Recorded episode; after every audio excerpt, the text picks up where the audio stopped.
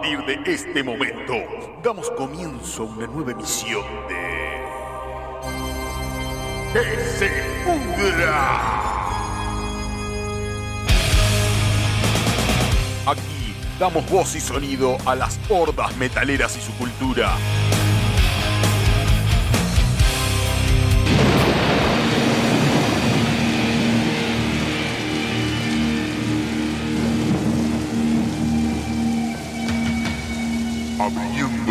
Puertas del Averno. Pero cerrando las ventanas, que entra un chiflete, amigo, y hace frío. Esto es.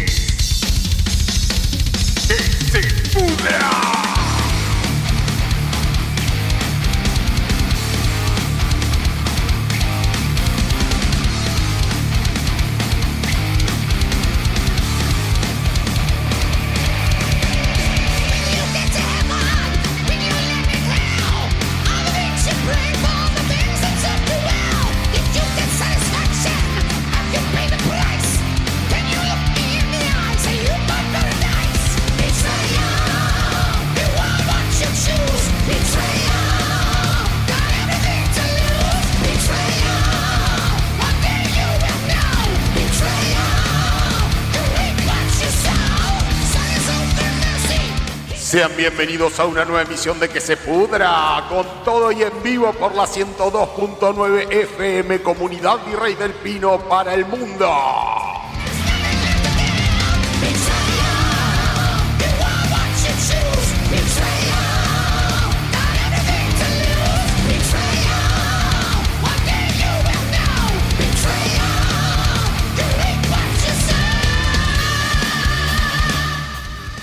En esta emisión, gracias por los aplausos, en esta emisión tenemos un gran programa. Lástima, lástima que no lo tenemos a Junque hoy. Hoy no lo tenemos a Junque, ciertamente. Eh, se nos fue, se nos fue el viejito, se nos fue, se nos fue de vacaciones, no aguantó no aguantó y se fue, se fue a la costa. Qué grande Sergito. Bueno, muy bien. Ojalá que lo estés pasando bárbaro. Te vamos a extrañar, Sergito, querido. Tenemos un gran programa en principio y como veníamos escuchando para abrir el programa, patada en la piña. Patada en la piña. No escuché nunca un nombre con tanta virulencia. Así que este, tenemos un gran programa hoy. Tampoco lo tenemos al nono.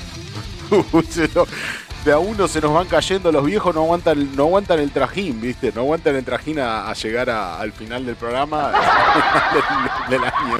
No aguantan, no aguantan a, este, a esta tercera, a esta segunda temporada. Esperemos que una tercera, ya me estoy anticipando.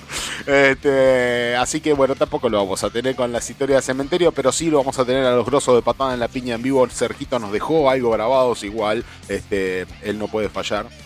Así que nos dejó algo grabado de Exorder este, para que se queden eh, tranquilos las hordas metaleras, que no se vayan a alterar porque falta cerquita, ¿vieron? este, lo tenemos a Junke al final del programa, también como siempre, este, y en esta entrevista con Patada en la Piña, y tenemos mm, cuestiones varias y tenemos como siempre, noticias del mundo del metal, que hay muchas y son varias y son contundentes, así que eh, mm, bueno, vamos a arrancarme en principio con las noticias metaleras. Como siempre, algunas me las voy a guardar para, para debatir acá con mi amigo Junque. Una muy especial que como todos ya sabrán o como se habrán este, eh, enterado por redes sociales, este, el fallecimiento de una gran persona, una gran personalidad y para, bueno, para los que más allegados y que los querían, este, una gran persona a nivel personal, pero bueno, en principio para nosotros que somos fanáticos metaleros, este, una personalidad del mundo del metal argentino, este, que ha hecho historia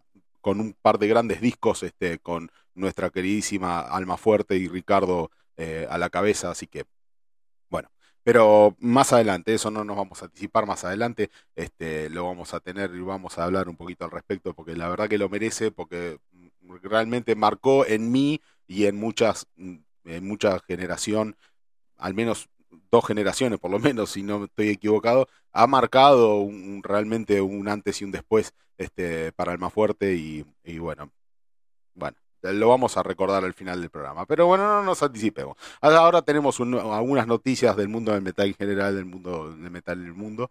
Así que, este, vamos a arrancar con eso. Eh, así que vamos por acá. Y ahora, en que se pudra. Noticias metaleras. Bueno, y para dar comienzo a estas noticias metaleras, tenemos a este a Terion, a que les quiero hacer escuchar primero esto. A ver.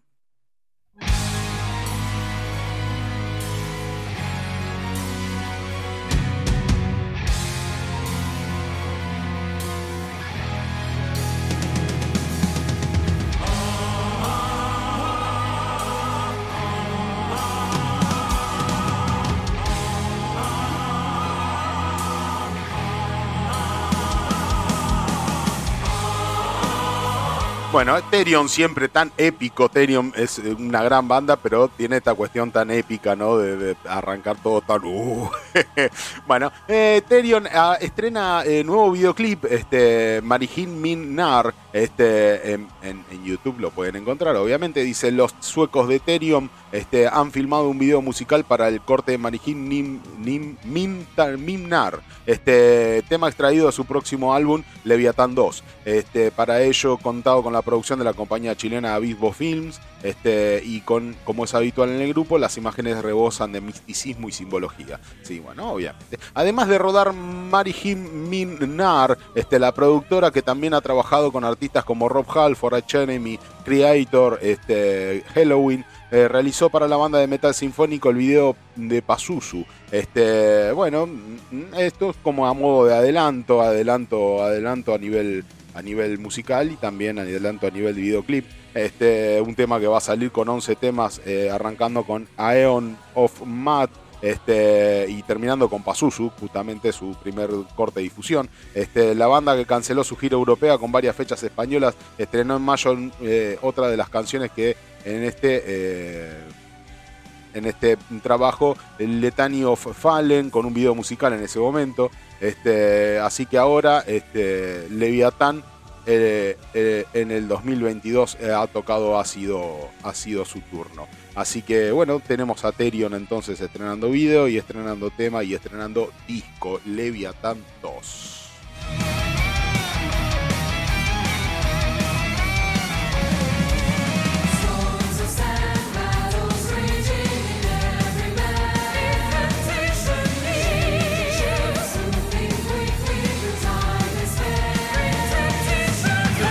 Y en otro orden de noticias lo tenemos a los eh, graciosos alemanes de Tankar, este, siempre con la comicidad por, por delante ante todo. Este, Tankar festeja con Diary of, Diary of Nihilist, este, la salida de Pablo Dogs. Este, a ver,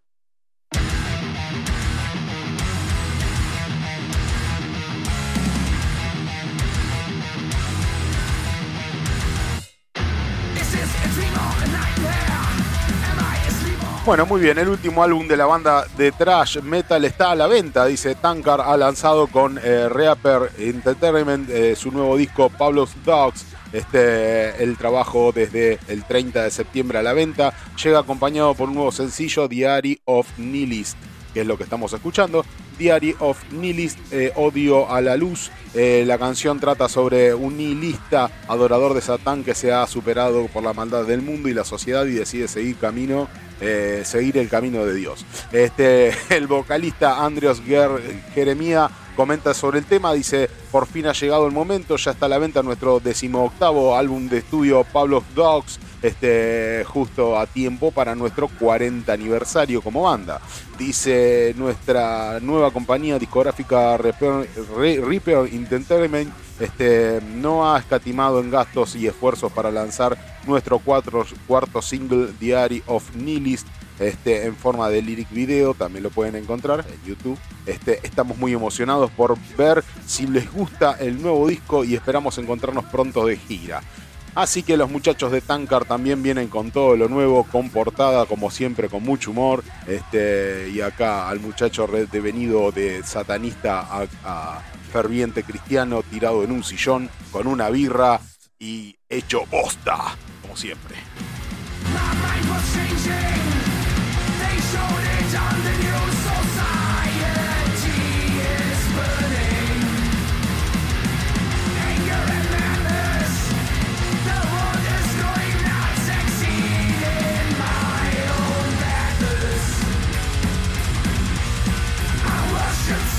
Y en otro orden de noticias, Broken, el post-apocalipsis según Stratovarius. Broken. Escuchen, escuchen.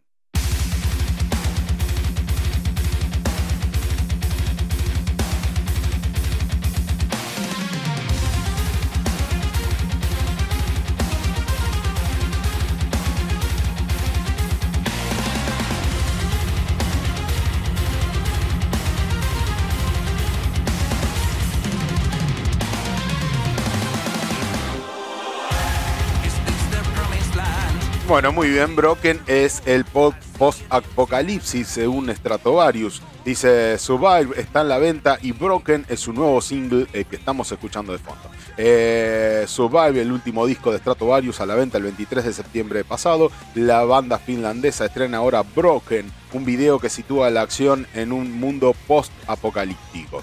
Eh, el escenario distópico presenta una narrativa que examina la arrogancia de la humanidad y los problemas que provoca. Según el tecladista Jens Hanson, eh, Broken trata sobre la humanidad y como obviamente están lejos de ser perfectos, la tecnología puede ser una salvación o nuestra perdición, según ellos.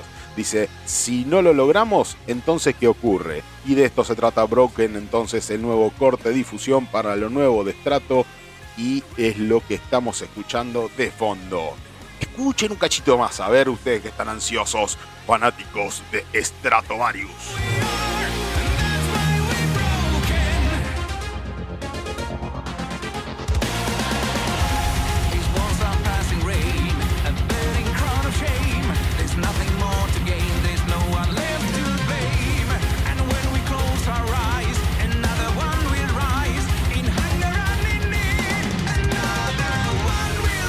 Y mientras seguimos escuchando a de Fondo y Broken su corta difusión, Ramstein prohíbe a Viagogo revender entradas de sus conciertos. Tienen un quilombito acá con la reventa de entradas que acá en la Argentina no sería tanto problema.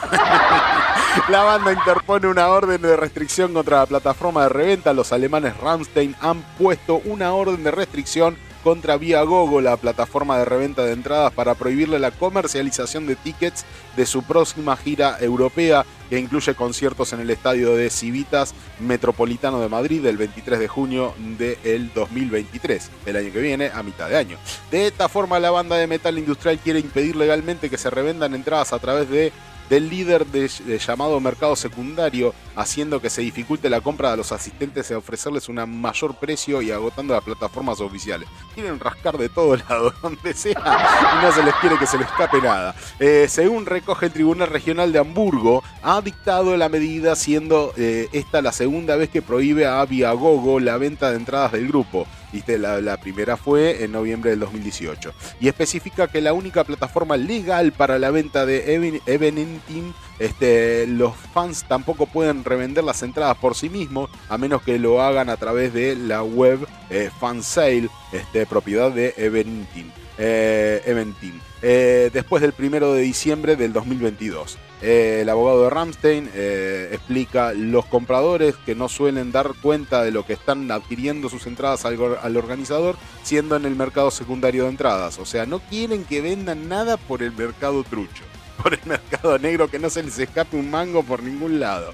Este, el legislador ha reconocido esta deficiencia y ha actuado, agrega. Este, nos complace que el Tribunal de Distrito de Hamburgo comparta nuestra opinión y prohíba sistemáticamente las infracciones a la nueva ley. Bueno, muy bien. Entonces ahí los muchachos de Ramstein que quieren que todo, todo, todo pase por sus manos y no se quiere que se les escape nada, nada, nada, nada, ni un manguito. En otro orden de noticias y continuando con estas noticias metaleras a nivel mundial, Sabaton lanzan Weapons of the Modern Age. Por sorpresa, por sorpresa para muchos porque no lo tenían en cuenta de que iban a lanzar tal disco. Así que a ver, eh, vamos a escuchar un poquito. A ver. Sabatón. Father. A ver.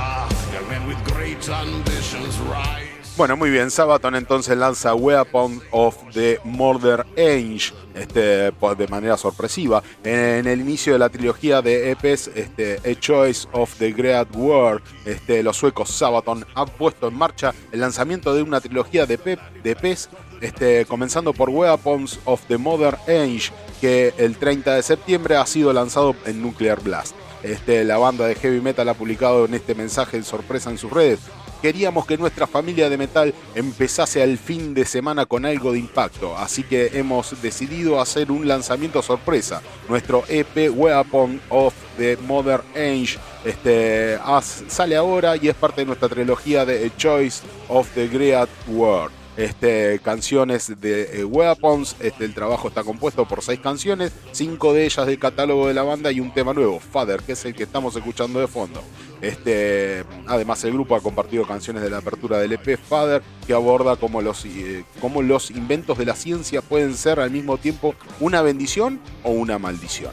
Eh, el cantante del grupo, Hacking Brogden, eh, Broden este, explica sobre este tema. Nuestra canción Father es un tema oscuro que trata de una persona realmente controvertida. Eh, Fritz Haber, el hombre que convirtió el gas en un arma tóxica y letal. Este irresponsable creador del proceso Haber-Bosch, este, por el que ganó el premio Nobel. Asesino y ganador del premio Nobel. Me suena recurrente, pero bueno, está bien. Se necesita una, serie, una seria reflexión para entender su historia. Las cosas no siempre son fáciles de entender, ni son el blanco ni negro. Tienen muchos tonos de grises. Fader realmente te obliga a pensar. Realmente te obliga a pensar un poco más en la canción promedio que escuchas en la radio siempre haciendo connotación a, la Segunda Guerra Mundial, ¿no? Bueno, es, de eso se trata Sabaton, así que en este, en este caso haciendo eh, mención de un premio Nobel este, que inventó la cámara de gas, básicamente. Mierda, Sabaton, la puta que lo parió.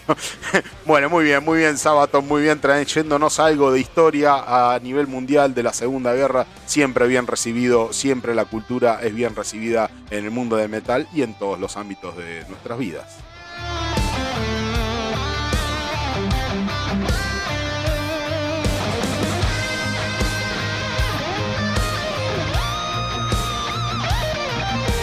Escuchando un poquito de Sabaton Father y lo nuevo y lo que está difundiendo, esta noticia que sacudió un poco a los fanáticos. Dice, Dave Mustaine desea volver a componer con James Hetfield. Este, una mierda, huele la dúo, el dúo Hetfield-Mustaine. ya veremos. Dice, sería, tanto, sería bueno tanto para Megadeth como para Metallica, afirma el artista acá, en este caso el colorete. Dice, Dave Mustaine, líder de Megadeth, declaró hace unas semanas que era el macho alfa de Metallica, ya lo estuvimos hablando la semana pasada acá en Que se pudra, este, estas declaraciones que había hecho de que él era el macho alfa este, y que los demás, bueno, se iban integrando a lo que era su banda. Dice, bueno, durante su tiempo en la banda de thrash metal, el músico cuyo objetivo tras la salida del grupo era destruirlo, con todo el rencor que pudo haber tenido, ha manifestado que le gustaría colaborar de nuevo con su antiguo compañero James Hetfield. Este, para la creación de nueva música. En esta en reciente entrevista con eh, Vinyl Wither Music, eh, un medio estadounidense, Mustaine declara sobre Hetfield y la idea de volver a trabajar unidos. Espero de que llegue un día en el que James y yo volvamos a componer juntos, dice. Este, creo que el mundo quiere que lo hagamos y creo que hay muchas posibilidades de que ocurra tarde o temprano. Creo que un día James y yo podremos volver eh, dice, hacer algo juntos. Esa, esa es una de las cosas que siempre me, he hecho seguir, me ha hecho seguir adelante. Sería bueno tanto para Megadeth como para Metallica, dice.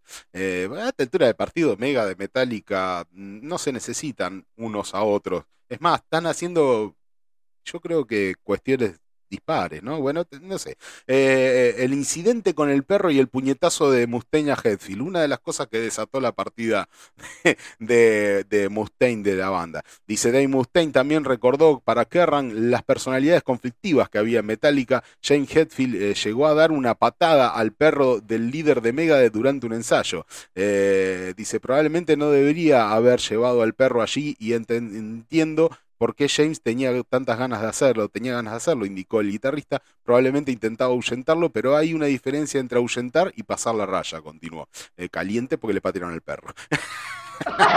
Mirando hacia atrás le perdono totalmente y me disculpo por mi parte, pero las cosas pasan por una razón. Con perro o sin perro, no creo que estuviera en esa banda ahora mismo. De, todos modos, dice, después de tantos años. Este, ya había personalidades conflictivas en una dinámica extraña cuando el guitarrista principal habla con el público y el cantante principal no quiere, consideró Mustaine. Mustaine también admitió que hubo un mal comportamiento por su parte, ya le había dado un puñetazo en la cara eh, a James y había puesto en peligro la seguridad física y financiera de la banda, dice, cuenta. Este, entiendo de que ni siquiera no quisiera arriesgarme, arriesgarse eh, conmigo cuando había tanto en juego en Metallica. Eh, pero en ese momento decidí tener una segunda oportunidad, que alguien me dijera, oye Dave, estás bebiendo demasiado y por favor, deja de pegarle al cantante en la cara. bueno, está bien. probablemente me habría parecido bien, recordó. Necesita que alguien le diga, che, no le pegues al cantante en la cara, dejate de joder, estás escabiado. bueno. bueno, cosita, cosita que pasa en el mundo y yo no sé, no entiendo. Entonces, después de, si él considera que no volvería a Metallica no, no volvería a ser Metallica con él como integrante, ¿para qué quiere volver a hacer música con, con Hetfield? Eh, no, bueno, no entiendo, no entiendo, no entiendo. Entonces, qué sé yo, ¿viste? Bueno, y hablando de grandes y de grandes clásicos,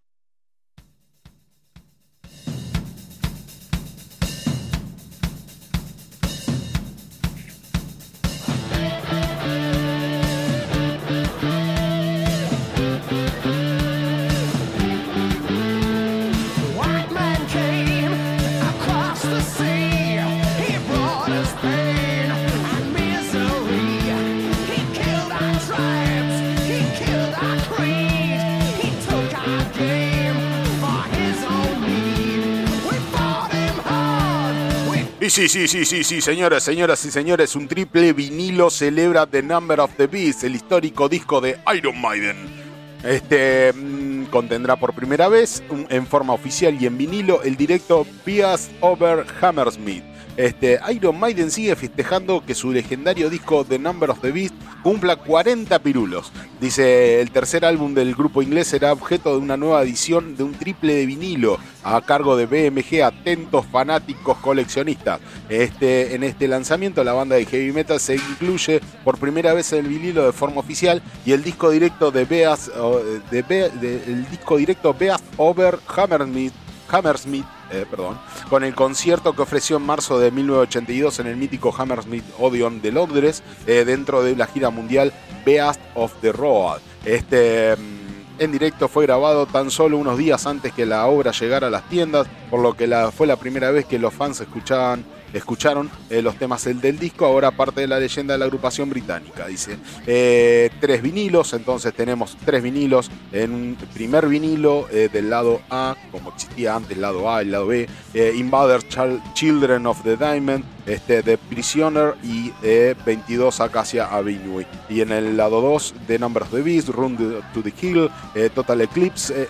Total Eclipse incluye, sustituye a Gangland en este tracklist dice alternando al vinilo original de Number of the Beast. Eh, y que en cuarto lugar Halloween of the Nine, este, para el disco 2 eh, del lado A dice Murder of the Moors, eh, War Child, Run to the Hill, Children of the Damned, Number of the Beast, número lado B del mismo disco 2, eh, Another Life, Killers, 22 Acacia Avenue, este, Total Eclipse y Transilvania, para el disco 3 The Prisoner, Halloween Be the Nine, eh, Phantom of the Opera, Iron Maiden y para el lado B de ese mismo disco 3 eh, vinilo, Sanctuary, Drifter, Running Free y Power, eh, Powler, perdón, Brawler disco. Pronuncio como el culo, como siempre. el lanzamiento se redondea con notas exclusivas escritas por el fundador y bajista de Maiden, Steve Harris, así como ilustraciones restauradas del CD eh, de Beast Over Hammersmith, eh, que previamente habían visto la luz en la caja de edición limitada Eddie's Archive en el 2002. Este con motivo de la inclusión de Total Eclipse en el Number of the Beast, el bajista explica que Total Eclipse reemplaza a Gangland en esta edición. Dice, en esta edición de vinilo tenemos la oportunidad de poner Total Eclipse en el lugar que corresponde a un álbum por primera vez, señala Harris. La razón por la que incluyó el primer lugar fue por toda una locura eh, cuando estábamos terminando el disco y teníamos que sacar el single Run to the Hill este, antes de la gira. Básicamente teníamos que elegir una cara B entre Ganglad y Total Eclipse y simplemente elegimos la equivocada. De verdad, dice, de verdad digo que elegimos la equivocada. Creo que Total Eclipse es una canción más fuerte y el disco habría sido más potente si, hubiera estado, si no hubiera estado ahí.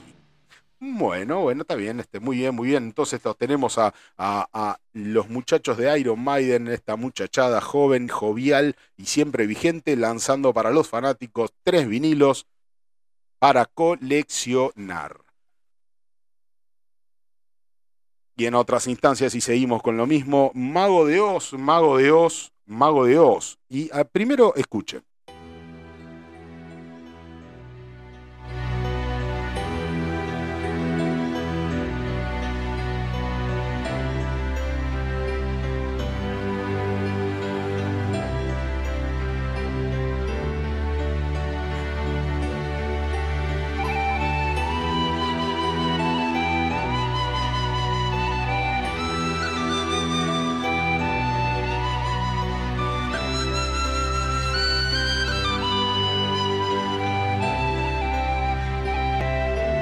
Bueno, Mago de Oz siempre tan épicos y con las gaitas de fondo y tan románticos. Love en Oz 2, dice Mago de Oz, se destapa con No me digas adiós, que es el tema que estamos escuchando de fondo. Eh, muy romántico, en la tapa de su portada, eh, dos este, esqueletos en un cementerio tomados de la mano.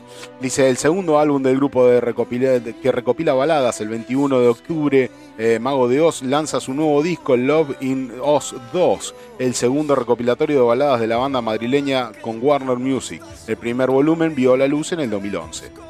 El álbum incluye cuatro canciones inéditas, regrabaciones, una versión de María Solinia y cinco nuevas grabaciones, dice.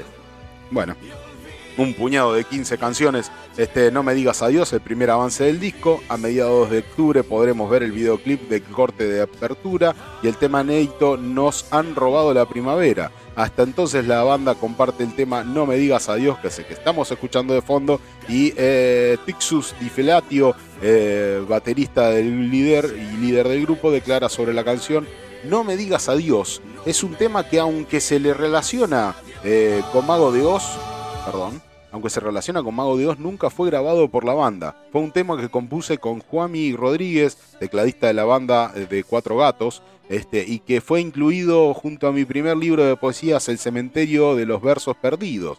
Eh, siempre quise regrabar esta preciosa canción de Mago, pero nunca encontramos el momento oportuno. Espero que les guste. Bueno, Mago de Oz entonces con este no sé, supongo que refrito de baladas, de las distintas baladas que ha tenido Mago de Oz a lo largo de la historia, eh, y algunas canciones inéditas, así que, bueno, esperemos a ver para los fanáticos de Mago de Oz si lo disfrutan y si les gusta.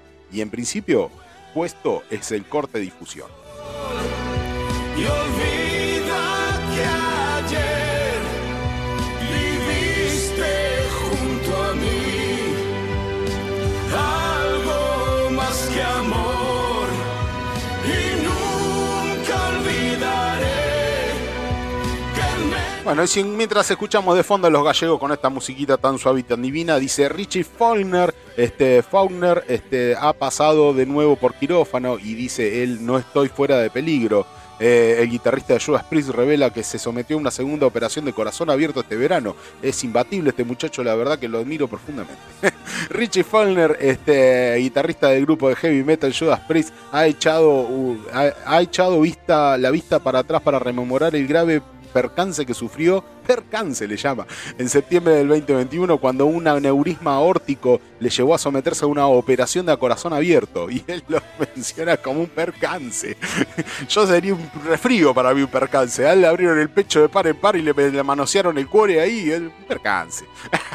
es eh, el músico ha desvelado en el pasado agosto que tuvo que pasar por el nuevo, por, de nuevo por el quirófano. Dice eh, Richie Faulkner dice, heavy metal salvó mi vida. Vamos todavía, Richie. Eh, dice de propias palabras de él, hoy hace un año, menos de una hora antes de que mi vida eh, cambiara para siempre. Es una locura, como un minuto estás escuchando a la multitud cantando todo normal, todo aparentemente bien, dice, todo aparentemente bien y resulta que fue casi la última vez que lo escuché. Sin saberlo, había cosas que sucedían bajo la superficie que estaban a punto de explotar literalmente. Arriba del escenario le estaba dando el patatús y él estaba haciendo una rememoranza de lo que fue ese episodio y lo que escuchaba y lo que percibía con su sentido mientras le daba el paro cardíaco. Tuve la suerte y el agradecimiento de estar aquí un año después escribiendo esto. Mi sistema de apoyo en casa y en los hospitales y por supuesto de todos vosotros maníacos del metal ha sido insuperable y les doy las gracias a todos. Todavía no estoy completamente fuera de peligro. Faulkner había una fuga entre el injerto sintético y mi aorta. La es indestructible, aguante. Dice, justo antes de viajar a Europa en los escáneres mostraron un agujero en, en, una de mis conexiones entre el injerto sintético y mi propia aorta que estaba causando una fuga. La sangre de la fuga estaba formando un saco de 8 centímetros que rodeaba mi corazón. Dice, los médicos dieron un visto bueno para que hiciera una gira por Europa, pero cuando regresé tuve que volver a operarme, a corazón abierto, así que tres días después de actuar en Bélgica me operaron, me quitaron el saco y arreglaron la fuga. Todavía. Así que estoy, así que ahora estoy seis semanas después de la segunda operación a corazón abierto, sintiéndome bien y fuerte y esperando veros a todos de nuevo en la próxima etapa de la gira estadounidense 50 Heavy Metal Years de Joe Priest que empieza en una semana. Vamos todavía, Fulner, con todo, vamos Richie, te apoyamos, ídolo.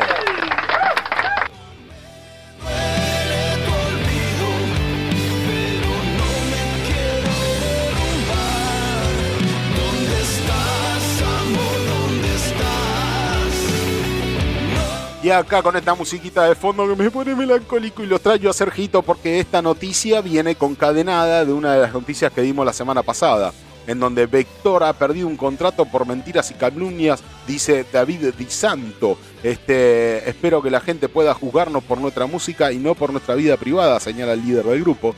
David De Santo, líder de la banda estadounidense de thrash metal progresivo Vector, este, ha emitido un extenso comunicado en el video después de que el grupo fuera contratado y despedido por Century Media en cuestión de días. Eh, este hecho se debió al revuelo causado en redes sociales por las supuestas acusaciones de agresión realizadas por la mujer contra él en 2019.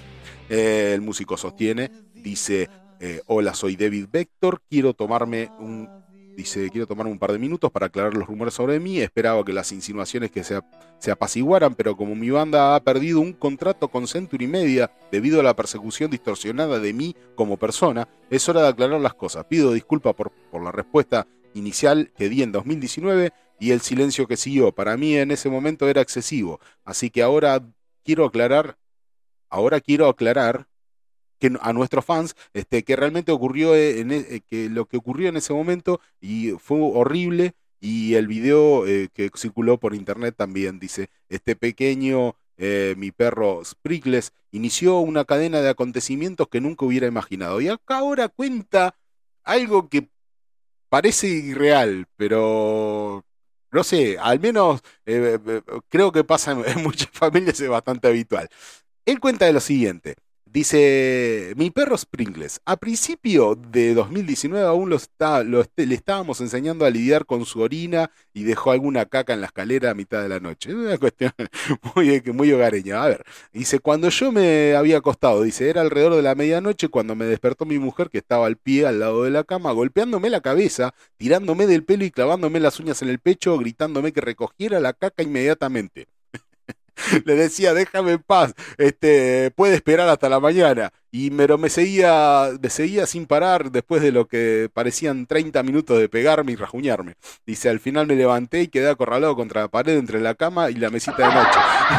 Y le dije que se moviera para poder hacer lo que me pedía, pero no se movía y seguía instigándome y calentando la situación. Así que levanté la cabeza eh, y moví la cama, así que levanté y moví la cama, dice, y haciéndome un sitio para salir, eh, entonces le tiré la almohada y le repetí que me dejé en paz. Bueno, según Vector, toda esta cuestión fue el desencadenante de que su mujer le hiciera una denuncia y que a raíz de eso perdieron un contrato con Century Media en cuestión de días. Century Media los contrató, cuando se enteró de la denuncia, los dio de baja. así, así de una. Y bueno, está bien. Eh, eh, pobre, sigo repitiendo lo mismo que repetimos en la otra vuelta el comentario que hicimos con Sergio el, domingo pasado. Qué cagada para los que están ahí en Vector que no son él. Porque él en tal caso sería el protagonista de la situación, los demás sin comerla ni beberla, perdieron contrato después de que les cuesta un huevo conseguir contrato con una discográfica como Centro y Media. Bueno. pobres Vector, pobres Vector. Wendy Wendy Dio, Wendy Dio, el grosso Dio, Wendy Dio trabaja, eh, Wendy Dio, la esposa de Dio, trabaja en un museo para preservar el legado de Dio. Era hora, era hora, eh, era hora, muy bien, muy bien, muy bien, muy bien. Espera abrir un museo en Sunset Boulevard, Los Ángeles. Wendy Dio, viuda y manager de Ronnie Dio, ha confirmado que está trabajando en un museo para preservar el legado del cantante. Eh, dice en declaraciones a Radio Forrest, eh, Wendy comenta que todavía preserva recuerdos del legendario vocalista que está impulsando esta iniciativa para mostrárselo a sus fans. Dice, tengo muchas cosas que he guardado para el museo. Dice, ahora mismo estamos trabajando en un museo, esperemos abrir un, museo en Sunset Boulevard en Los Ángeles eh, y está en marcha, dice. Dice, no obstante, en 2018 eh, subastó el memorabilia del cantante a través de Julian's Auctions este, en el Hard Rock Café en Nueva York. Este, concretamente fueron 666 objetos de la colección, muy bien por el número, eh, de la colección personal de Dio, entre ellos espadas, arte medieval, instrumentos, accesorios de escenario, un pasaporte. Wendy Dio asegura que todavía tiene más material Dice, tenía un armario de almacenamiento lleno de cosas, cosas acumuladas de años y años. Y yo pensaba de repente, ¿qué pasa si muero? La gente se deshará de estas cosas. Pongámoslos a la subasta, vendámoslo. Y así lo recoge, así lo cogen los fans o cualquiera que lo quiera. Dice, algunas personas compraron cosas, no sé dónde fueron a parar, muchas de ellas fueron a parar a diferentes museos de distintos países, pero obviamente tengo muchas cosas más. Dice, nunca me desprendería de las ilustraciones originales de Holly Driver, este, las tengo colgadas en mi oficina y no me desprendería de muchos de los discos de oro y algunos de los premios que recibió y cosas como su ropa de escenario y son cosas que conservo y obviamente las pondremos en un museo algún día. Así que bueno, esperemos entonces, esperemos que se concrete la idea de Wendy de hacer este un museo eh, ya estuvo desplegando cosas por ahí vendiendo y haciéndose de un billete, obviamente, a costa de, Ronnie, este, y ya le obsequió eh, una camiseta a los de lo de la serie de televisión. Este, así que, bueno, mm, no sé cuánto más le quedará, pero espero que no, que haga el museo antes de que caiga vendiendo todo.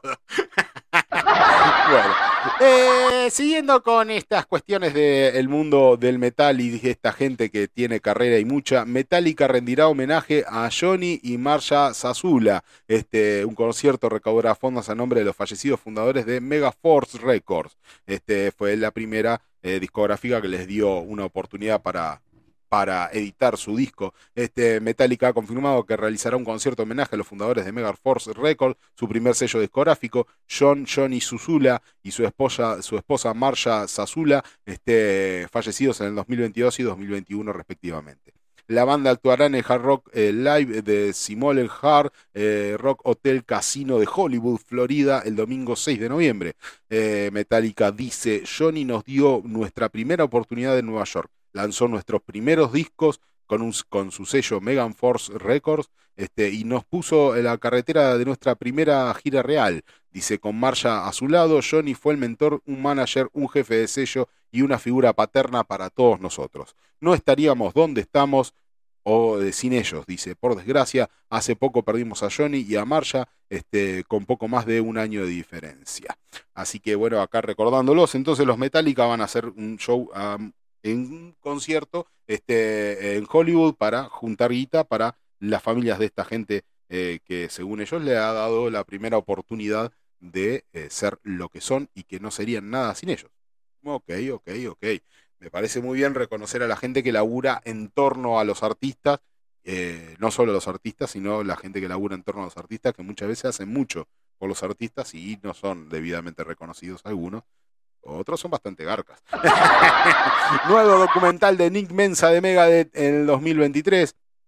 Nick Mensa, y su, Nick Mensa fue el baterista de la agrupación detrás eh, Megadeth, eh, tendrá un documental biográfico que saldrá en el 2023.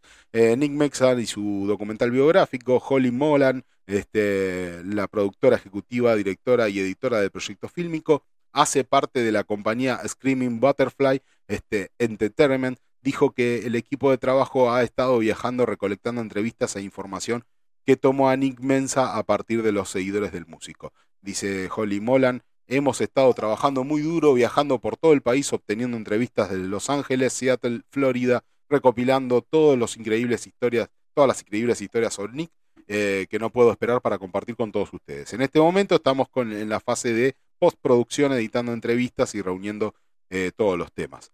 Eh, Holly Molan sigue diciendo, estoy tratando de hacer una película completa y va muy bien, dice. Hay muchas imágenes y muchas historias geniales que serán muy interesantes de escuchar. Estoy emocionado de hacer esta película para que la familia Mensa este, y todos los fanáticos busquen la película completa a principios del próximo año en algún momento.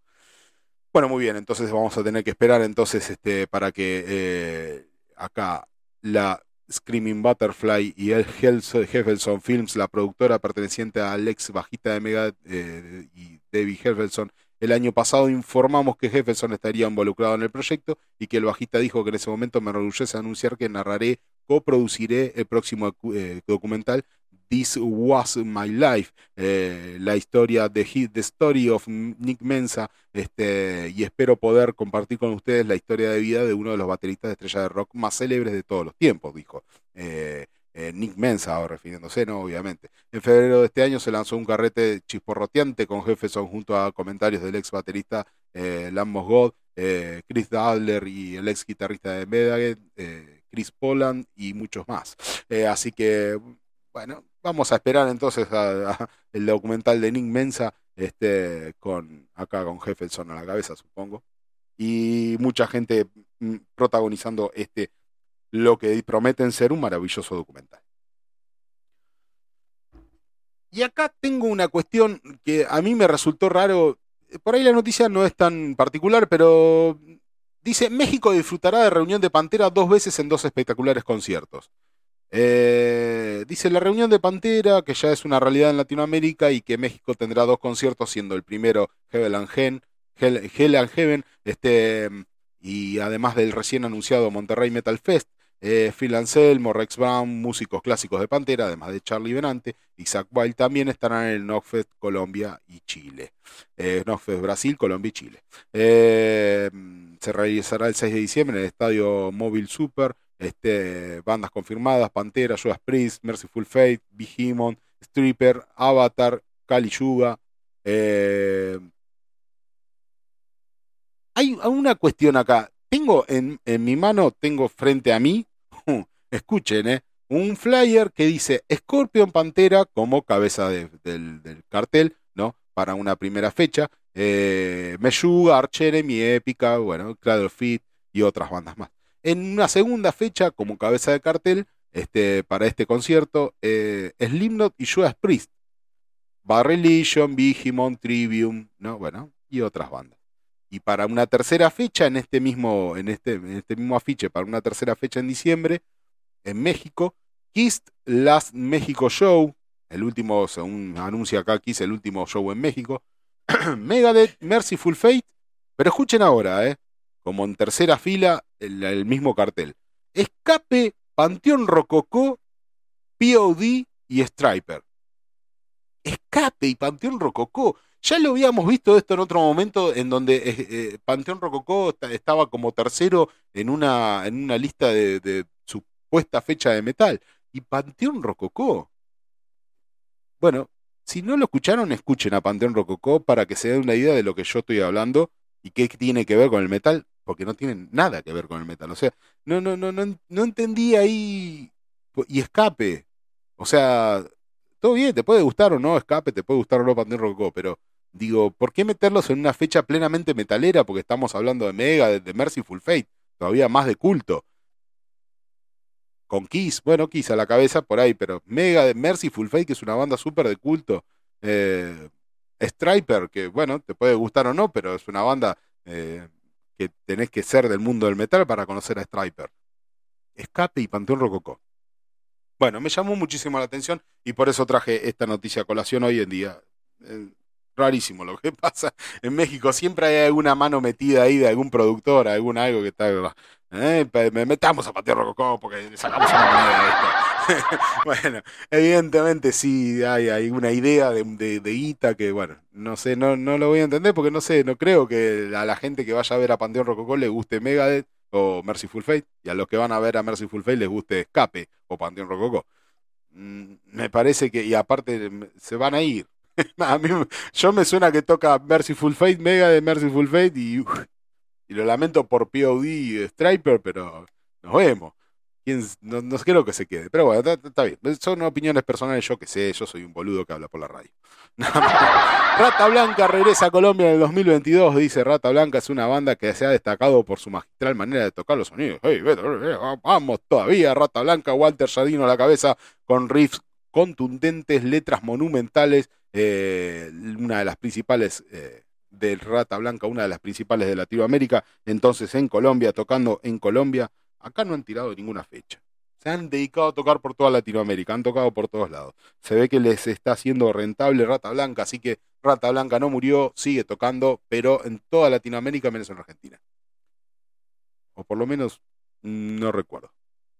Nuevo bajista de Mercyful Fates. King Diamond toca un clásico de la banda y demuestra todo su poder. Muy bien, muy bien. Este, habíamos, ya habíamos hablado en, ediciones anteriores de que eh, había el muchacho de Mercyful Fates, original de Mercyful Fates, estaba medio caliente porque eh, no lo habían convocado para esta nueva reunión. Bueno, no sé si reunión, pero porque no, porque King Diamond dice vamos a salir a tocar con temas nuevos, con disco nuevo, o sea, eh, vamos a reunirnos para tocar, para seguir con Mercyful Fates, no solo para hacer un recordatorio de lo que fue, eh, sino para seguir produciendo cosas nuevas.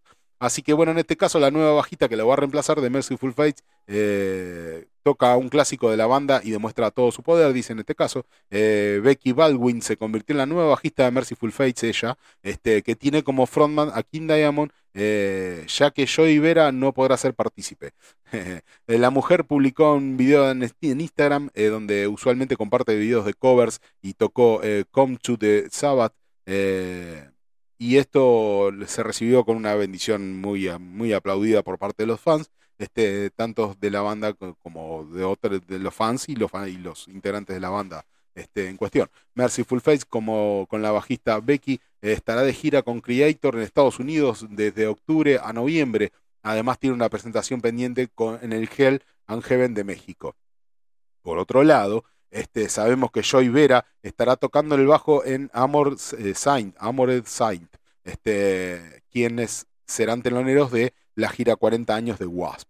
Este, este es el bajista que King Diamond no quiso que fuera partícipe, siendo original de Merciful Fate. Bueno, hay unas cuestiones raras ahí que uno, unos, unos, unos idas y vueltas que solamente calculo que solamente ellos sabrán este, por qué y por qué no. Este, habíamos hablado ya en una edición, en algunas ediciones pasadas, de que declaraba King Diamond, de que declaraba Joy que no, no había sido convocado, simplemente eso. Eh, King Diamond no lo llamó, armó la banda sin llamarlo, nada más que eso. No hubo otra charla de por medio, ni hubo una discusión, ni hubo nada. Él declara de que King Diamond decidió no convocarlo. Así que, bueno, ellos sabrán solamente ellos qué es lo que es lo que pasa de trasfondo ahí. Pero bueno, con esta bajista sale a la, sale a la luz Merciful Fights. Overkill, Overkill, Overkill le rinde homenaje al fallecido Cliff Burton en redes sociales dice la banda estadounidense de thrash metal Overkill, rindió homenaje a Cliff Barton, bajista de Metallica, que falleció el 27 de septiembre de 1986, este, el día que la muerte de Cliff cumplió 36 años. Dice Overkill compartió una foto de la lápida del músico que lleva el siguiente mensaje, Cannot eh, the Kingdom of the Salvation take me home. Dice eh, la frase escrita en la lápida de Cliff Barton, se puede escuchar en la canción To, Lies, to, Live is to Thee este, una de las pistas de Unjustice for All, eh, el primer álbum de Metallica sin Cliff lanzado en 1988. Eh, Cliff Burton grabó los tres primeros álbumes de Metallica, Kill Me All, Rhythm Lightning, y Master of Puppets. Eh, la vida del talentoso bajista llegó a un abrupto final el 27 de septiembre de 1986. Y en honor a eso, el 27 de septiembre entonces, este, acá estaban los de Overkill haciéndole un sentido homenaje a Cliff Barton, al menos en redes sociales, ¿no? Y sobre esta cuestión y su homenaje eh, al, fallecido bajista, a, la conmemoración del aniversario del fallecido bajista, eh, Metallica, Metallica, eh, Cliff, a Cliff Barton por los 36 años de su fallecimiento, te extrañamos hermano, le dicen mirando al cielo, Metallica rindió homenaje al fallecido eh, Cliff Barton a través de redes sociales el día de la muerte del músico cumplió 36 años. El perfil oficial del grupo compartió una foto en la que aparece Cliff junto a Kirk Hammer, James Hetfield y Lars Ulrich. Te extrañamos, hermano, le dice. Este, dice el título de la publicación y, bueno. Cliff Barton grabó los primeros tres álbumes de estudio de Metallica, ya habíamos hablado, y eh, bueno, su vida fue interrumpida el 27 de septiembre. Homenajes, homenajes a Cliff Barton, entonces homenajes varios, homenajes. Mospel, Mospel. Escuchemos esto de Mospel y ahora les cuento la noticia. A ver.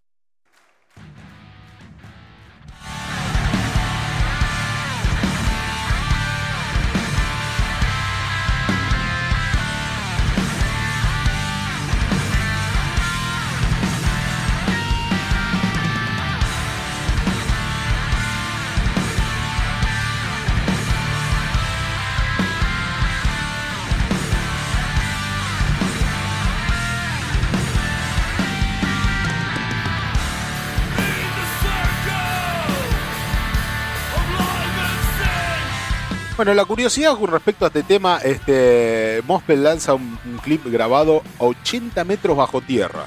Sí, así. 80 metros bajo tierra grabado este tema que estamos escuchando de fondo.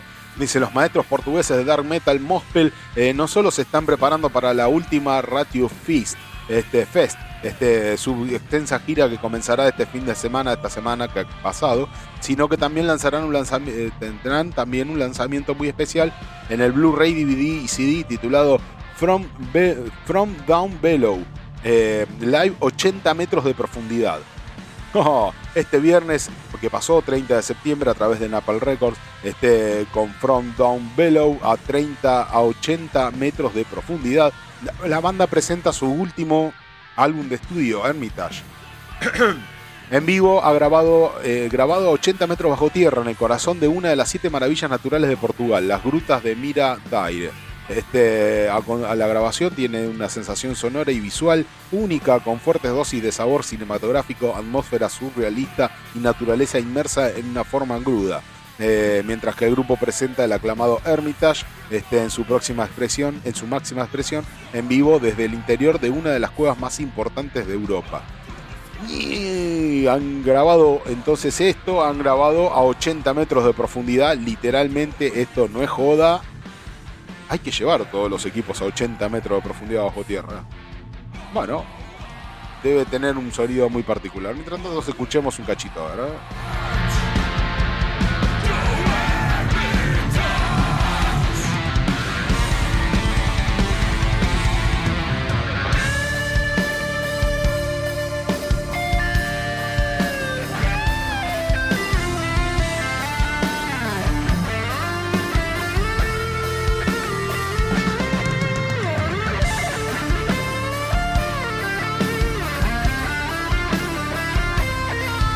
Bueno, mientras escuchamos a los muchachos de Gospel de fondo, de Mospel de fondo, este, mm, Foo Fighter, Lars Ulrich, Sebastian Bach, este, Geezer Butler tocan Black Sabbath en concierto tributo a Taylor Hawkins. Eh, recordamos el baterista de Foo Fighters eh, que falleció. Dice, luego de, haber, eh, de hacer un concierto tributo a Taylor Hawkins en Londres, se hizo una segunda vez en Los Ángeles y otra vez se unió, se les unió Lars Ulrich a los Foo Fighters Dice, solo que esta vez fue más épico ya que tocaron un clásico de Black Sabbath justo a Sebastian Bash y Sheetal Butler. Este, eh, Supernaut, el disco del disco Black Sabbath Volumen 4, Paranoid, con un final de Heaven and Hell, fueron interpretadas en esta ocasión, eh, que el gran ausente fue Brian Johnson, que se apareció en Londres, dice. Así que bueno, ahí lo tenemos y lo pueden encontrar en YouTube. Este, el tributo a Tyler Hawkins que hicieron estos grosos del metal. Este, lo pueden encontrar en YouTube, está, está disponible.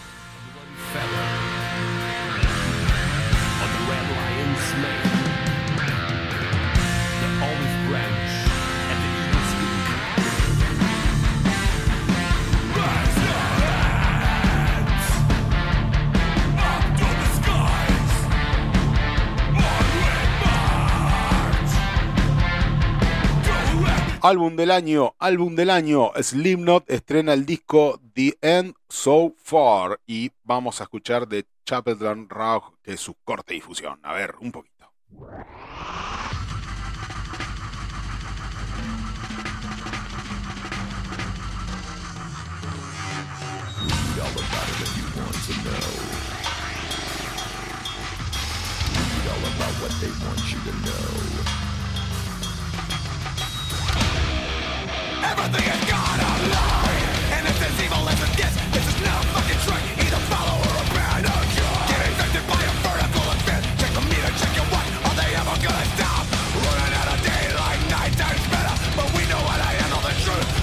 Muy bien, muy bien, muy bien. Slipknot acaba de poner a disposición de sus fans metaleros el disco de The End So Far, el cual ha estado promocionado desde la liberación del single de Chapel del Rock este, hace 10 meses. La banda de Iowa está confirmado para el festival Heaven de Hell and Heaven, que se desarrollará el 2, 3 y 4 de diciembre en el foro Pegaso de Toluca. Eh, eh el cartel Gnofest Argentina, dice por ahora eh, confirmado para el 8 de diciembre, eh, Slipknot y Joe Priest. Así que bueno, tenemos entonces los participantes del Knockfest y han lanzado el disco completo en este caso The End So Far y el corte difusión Chapel Raj. Oh.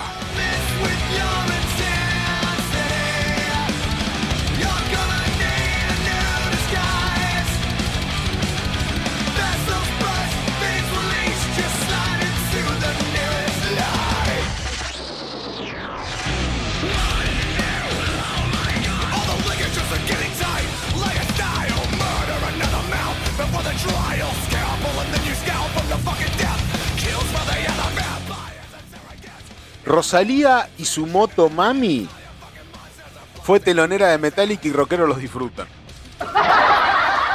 Me estás jodiendo, no puede ser que te diga, diciendo esto. Te digo la verdad, Rosalía está muy buena. Pero ¿qué tiene que ver con el mundo metalero nada, absolutamente nada. Bueno, no importa. Se realizó el Global Citizen Festival 2022 en el Central Park de Nueva York y como plato principal, además del último acto, fue Metallica. Hubo bastantes artistas, siendo Rosalía una de las teloneras. aparte que intérprete aparte de la intérprete de la moto Mami, dice, se presentaron Jonas Brothers, María Carey, Manesky, Charlie Pout, Michael Keaton, por su parte, Metallica tocó ocho clásicos eh, y en este caso Nati Nelson Mothers este, cantaron con la vocalista country Mike Wheaton. Wheaton. Tocaron Metallica, tocaron este Global Citizen Festival 2022, Creeping Dead, The Four Woman Beat de Bill Tools, Enter Sandman, Sad But True, The Unforgiven, eh, Wherever in My Roman, eh, Nothing the Mothers y Master of Puppets. Muy bien, entonces Metallica junto a Motomami, en este caso en el Festival Citizen 2022, Global Citizen Festival 2022. Junto a la Motomami, que está re fuerte.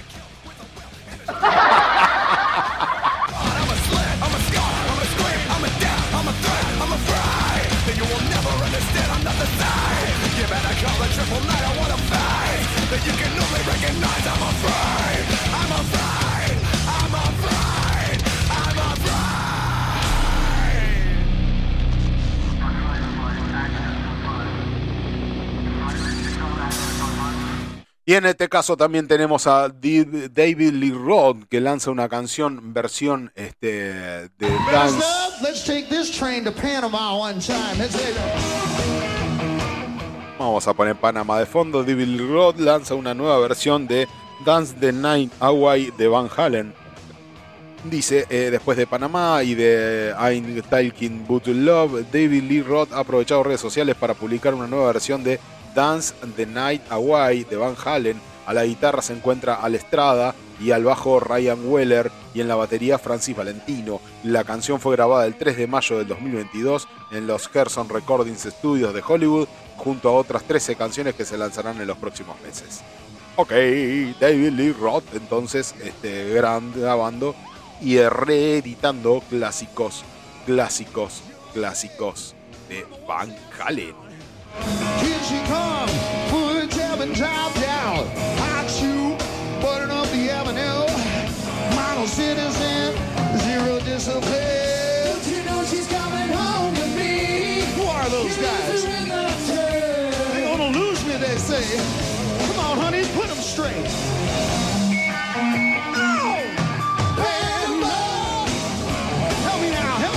Bueno, y con esta última noticia doy por cerrada las noticias metaleras, al menos en esta primera etapa. Eh, me guardo, como siempre, un par de noticias para eh, desarrollar con Junque al final del programa, entre ellas la de Vin Valencia, obviamente. Eh, así que no se vayan, quédense en que se pudra, que después de esta hermosísima canción clásico de la radiodifusión argentina, vamos a escuchar el informe que nos ha dejado grabadito Sergio, que debe estar en las costas ahora eh, argentinas con la patita rebosando en el, en el agüita eh, y con una birrita de por medio y escuchando que se pudra como corresponde. Sergio, te mandamos un saludo enorme, enorme. También lo tenemos a Miguel con algo de logos B8, logos y B8, así que con un tema que no les quiero anticipar demasiado para no pincharle la, ¿no? Para no, no pierda la gracia. Así que no se vayan, quédense en que se pudra y después, obviamente, gran entrevista, gran a la gente de Patada en la Piña, Patada en la Piña, crossover, crossover contracultural, de contracultura, y lo he posteado en algún lado. Esa gente me ha hecho sentir un viejo adoctrinado. No se lo pierdan, quédense en que se pudra, no se vayan, hay mucho, mucho más. getting hot in here tonight. Can you hear me out there? Can you hear me? We are going live, ladies and gentlemen, live over 97.1. There's got to be a million of our closest friends tuned in hunkering down next to the stereo even as we speak and we the lucky few here where all the light is coming from where all the heat is coming from. I'm feeling it. I can feel it. There's a vibration in the air. There's something in the air to hold it ronnie hold it. Can you feel it out there tonight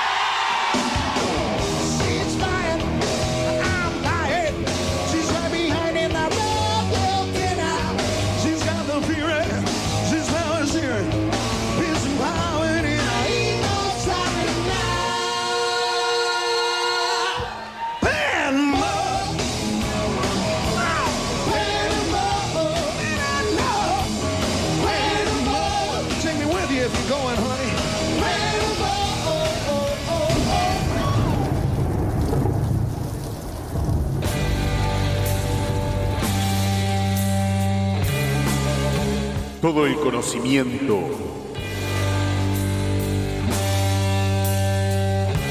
La sabiduría.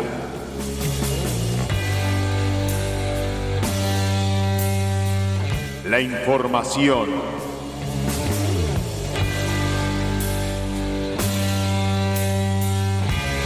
De la mano de Sergio Antonio Aguilar que se pudra, que se pudra, que se pudra.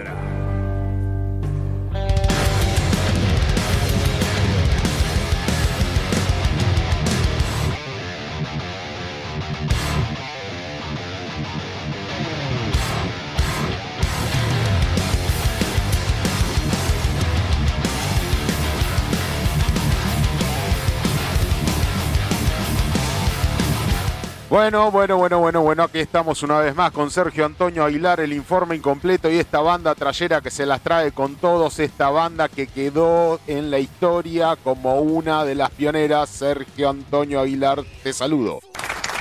¿Cómo está Damián? ¿Cómo está la audiencia? Contento acá de traer esta banda que ya la hemos mencionado alguna vez así al pasar hemos mencionado como una de las tantas grandes viejas bandas que vuelven y que vuelven en la mejor de sus formas, ¿no? Lo hemos, recuerdo, hemos hecho acá un informe incompleto sobre Centrix, eh, y que bueno, hablábamos de, su vuelta y su vuelta a la mejor forma con nuevo disco. Eh, vamos a hacer en algún momento un informe incompleto sobre Coroner, la gran banda suiza también está de vuelta. Eh, hemos hablado sobre Violence, que ojalá que nos deleite con algún nuevo disco, porque volvieron después del trasplante del hígado, de hígado de Sin Killian, su cantante. A ese no lo mata nadie, papá, a ese no se muere más. No, no, si ya pasó eso, que pase un trasplante de hígado el cantante de Violence, es que. y yo no me vacuno porque tengo huevo, dice. Es y bueno, esa prueba de todo, loco es. Así que bueno, estamos acá con una banda de las, las viejas, pero que están de vuelta. Así que es una banda vieja, pero actual. Eh, estamos hablando ni más ni menos que de Exorder, una banda que tiene sus orígenes en el año 1985 en la ciudad de Nueva Orleans, Estados Unidos, en el sur de Estados Unidos. Eh, hizo una carrera con interrupciones desde, desde sus inicios, ¿no es cierto? Desde, ya desde los comienzos Tuvieron algunos trates, eh, no muchos cambios de integrantes, o sea, la, banda se, mantuvo eh, eh, estable casi al 100%, pero sí tuvieron diferentes partes en su carrera, ¿no es cierto? decía, como te decía, empezaron en el año 1985 y graban en el 86 su primer demo, llamado Get Rude, y en el 88 graban su segundo demo llamado Slaughter in Vatican. Mucha gente conoce Slaughter in Vatican como el primer disco de Exodus, fue posterior, fue un disco que grabaron después eh, cuando volvieron y se basaron en ese disco para, en ese demo para grabar su primer disco.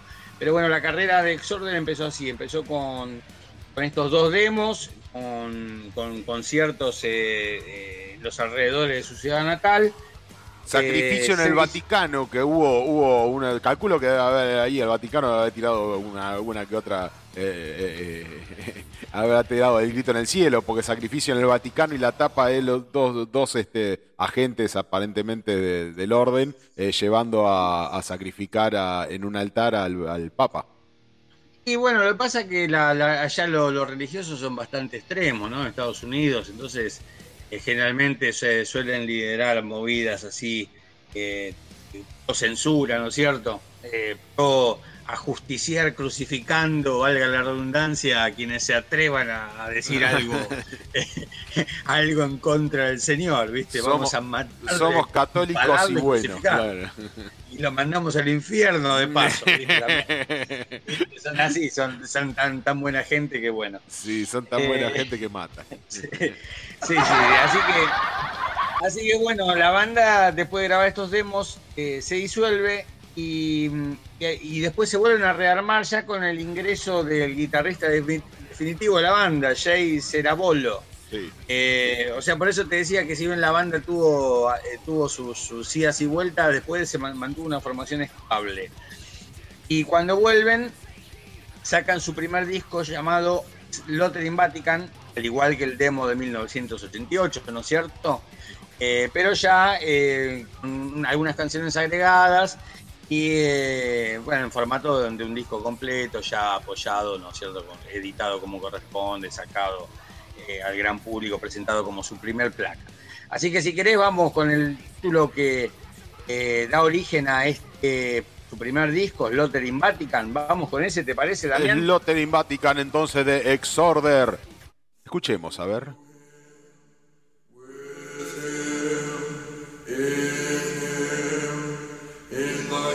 Unity of the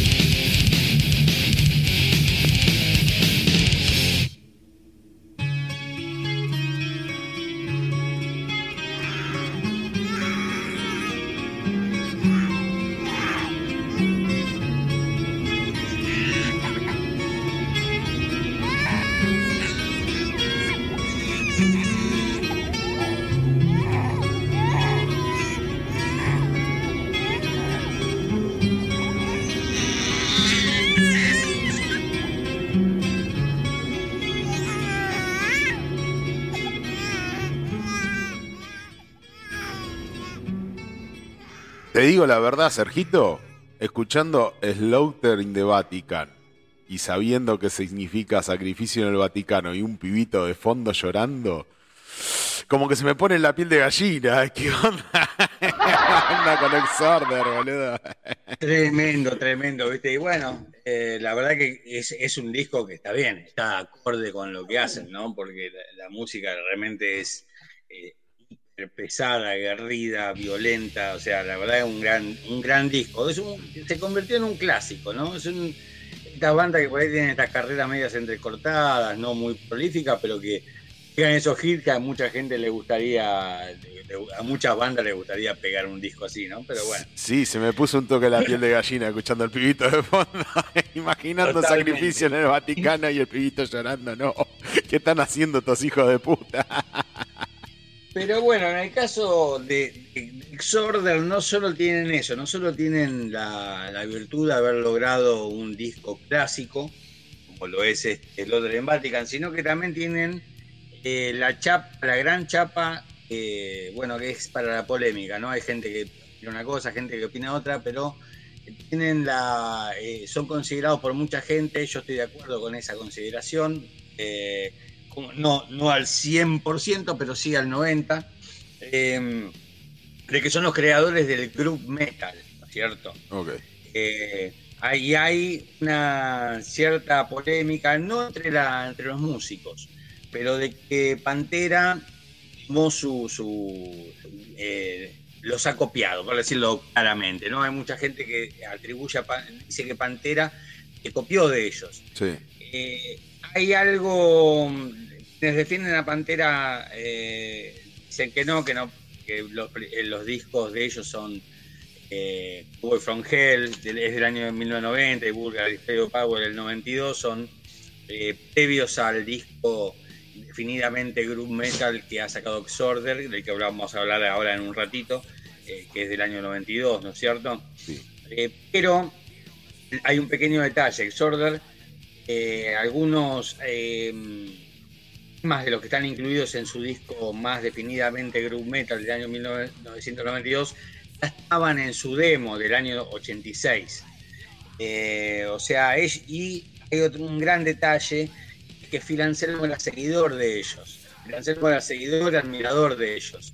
nunca lo ocultó, ¿eh? No, no es algo eh, no es algo que, ellos hayan negado, su admiración. Phil Anselmo es un grosso, loco. No sé, hay mucha gente que lo critica porque a veces tiene malas performances, porque bueno, su voz no está eh, todos los días en la mejor manera, porque si bien los cantantes tienen eh, más del nivel de Anselmo, ¿no? Tienen técnicas como para combatir el paso de los años y, a veces sacarle el jugo a la, la propia desgaste de la voz, ¿no? Para lograr otros colores. Anselmo, bueno, tiene una vida muy, muy loca y bueno, es, obvio de que a veces no tenga buenos shows, pero para mí el chabón es un súper grosso y que siempre en su, a lo largo de su carrera ha apoyado a diferentes agrupaciones de Lander, ¿no? De hecho, él en, su, Nueva Orleans natal, que cuando está ahí, está por ahí no está en actividad visible, pero está grabando bandas locales, ¿entendés? Sí, a mí lo que... A mí lo que me lo que me hace ruido de Phil Anselmo de que tuvo una época gloriosa con respecto a lo vocal, ¿no? Y, fue decayendo de manera paulatina hasta, hasta llegar al día de la fecha, ¿no? Me, parece que podía haber cuidado un poco más el instrumento. Claro, sí, pero así todo, así todo, Damián, vos escuchás a veces algunas, eh, por ahí mirás algún, algún concierto, por ejemplo, con The Illegals, ¿cierto? Sí y de repente el chabón, la, noche que no está eh, muy para atrás, eh, canta, hay que, hay que cantar lo que hace él, ¿eh? no, no, no, ha quedado. O sea, todavía te sigue, todavía te sigue pateando, pateando traseros, como dicen los, los, yankees. No lo escuché a Phil Anselmo cantar Cemetery Gates como en, en el disco Nunca Más. Ah, sí, bueno, y también, y también hay algunos derrapes muy evidentes. Hay, eh, si quieres buscar en, no sé, yo calculo que si pones en, internet Anselmo eh, dando para el orto, le van a salir unos cuantos. seguro, seguro, pero bueno, igual yo rescato lo, bueno, me parece un, monstruo Anselmo. Bueno, em, te decía, Anselmo era admirador de los Exorders. Y, así que eh, yo creo que hubo realmente una gran influencia de Exorder sobre Panteras. El Pantera venía haciendo una música más, un heavy metal más glamoroso, ¿no? Eh, con una estética definidamente glam.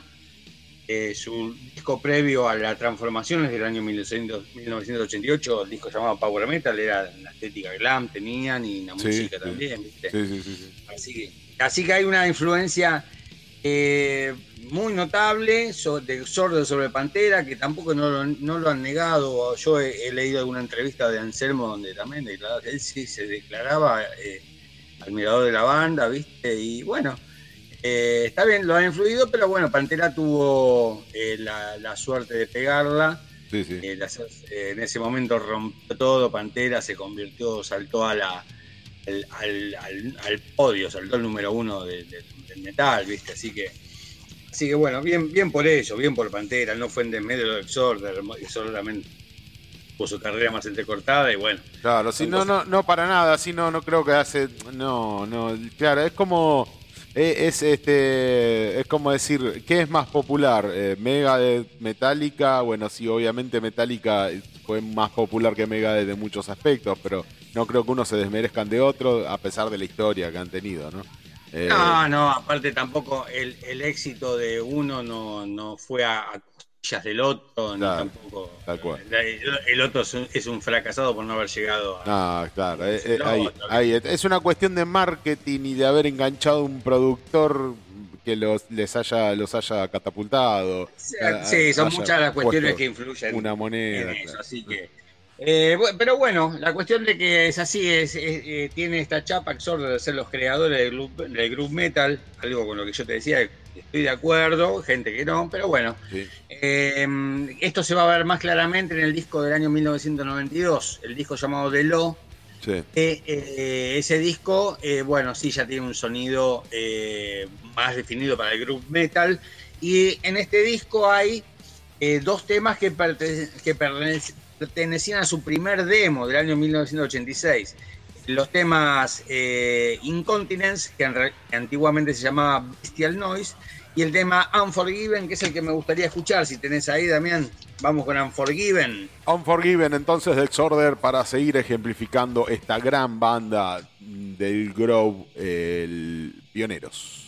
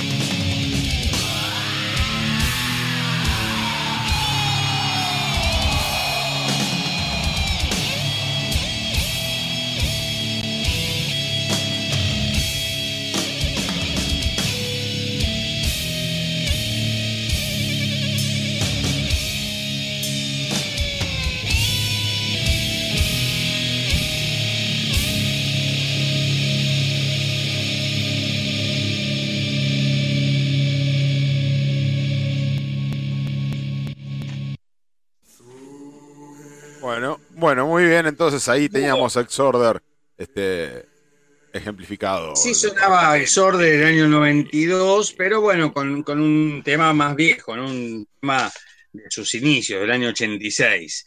Este mm, disco ya estaba definido más dentro de la rama del group metal. eh, eh, y bueno, eh, tiene también una particularidad este disco, tiene un muy buen cover de Black Sabbath, el tema In- Into the Void de Black Sabbath, eh, una gran versión que después ha salido en algunos compilados, donde viste que a veces eh, hubo una época en que se hacían muchos discos homenajes y bueno, este disco así, este tema ha sido incluido en varios eh, discos, en varios discos así de, de covers. ¿Podemos, podemos Eh, escuchar un ratito Into the Void de Black Sabbath hecho por vale, Black Sabbath de escuchar todo el día. Bueno, vamos a ver, vamos a escuchar esto. A ver, a ver, a ver. Into the Void de Black Sabbath hecho por Exorder.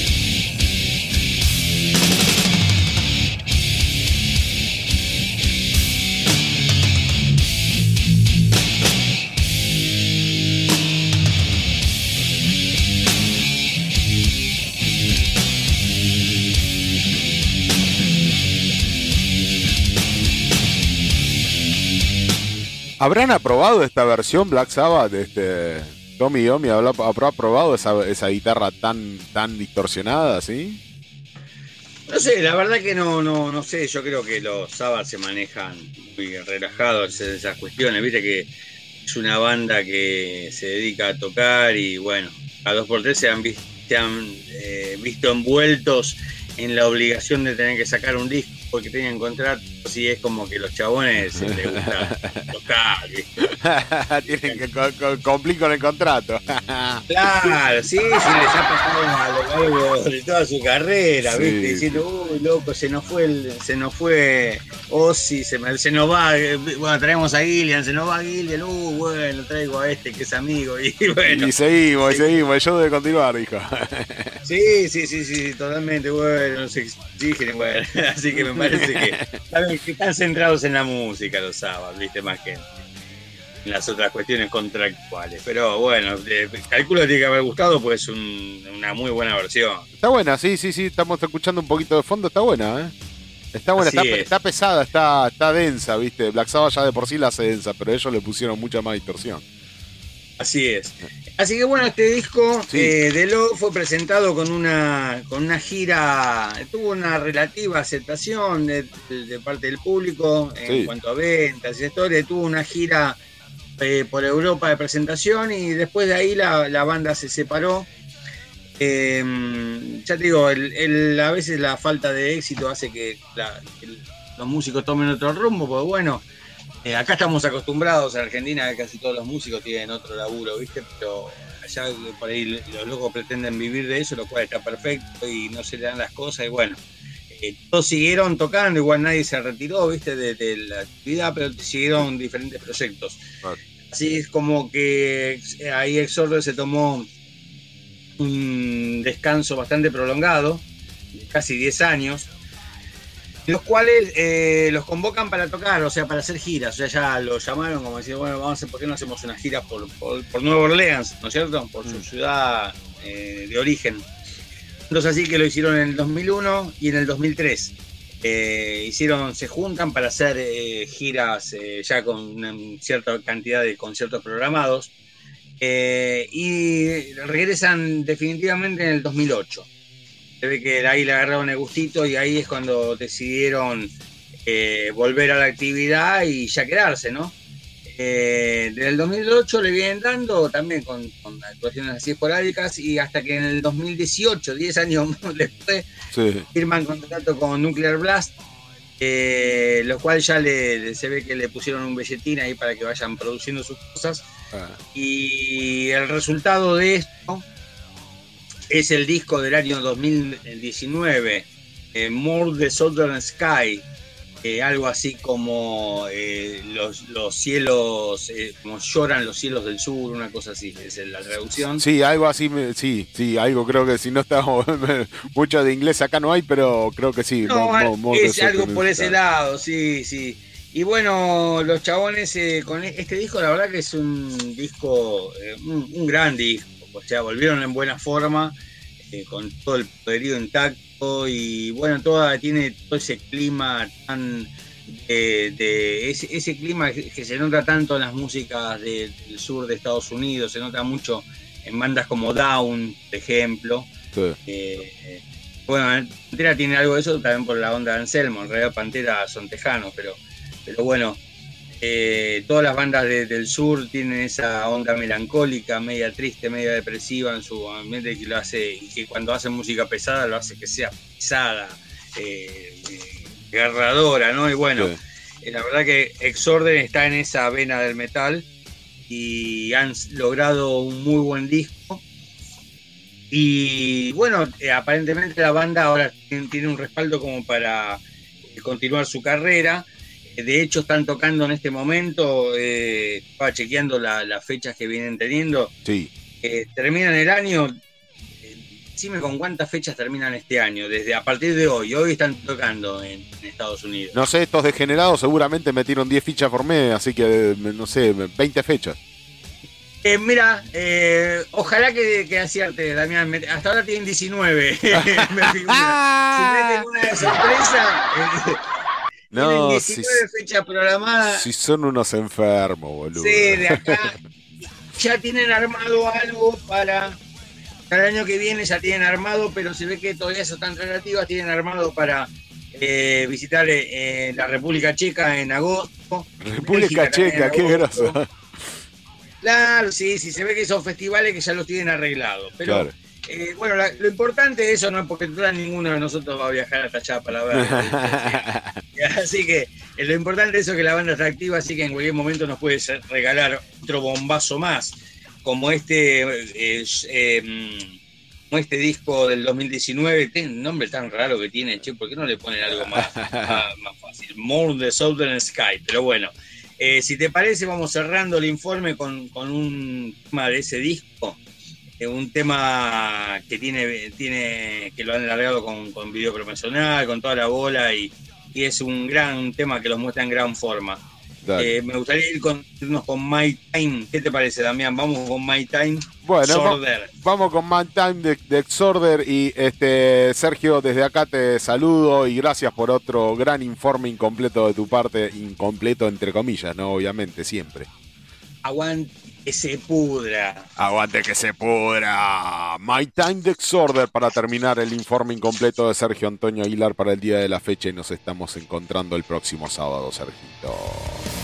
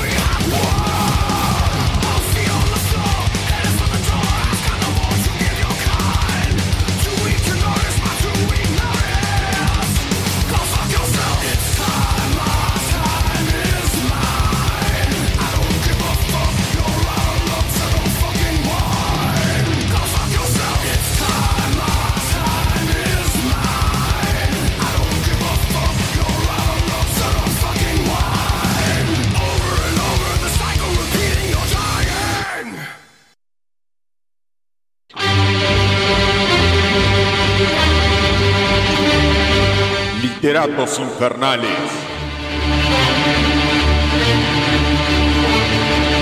Miguel Sandoval.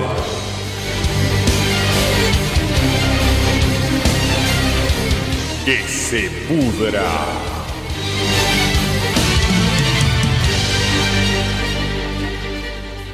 Logos, la gran ramera.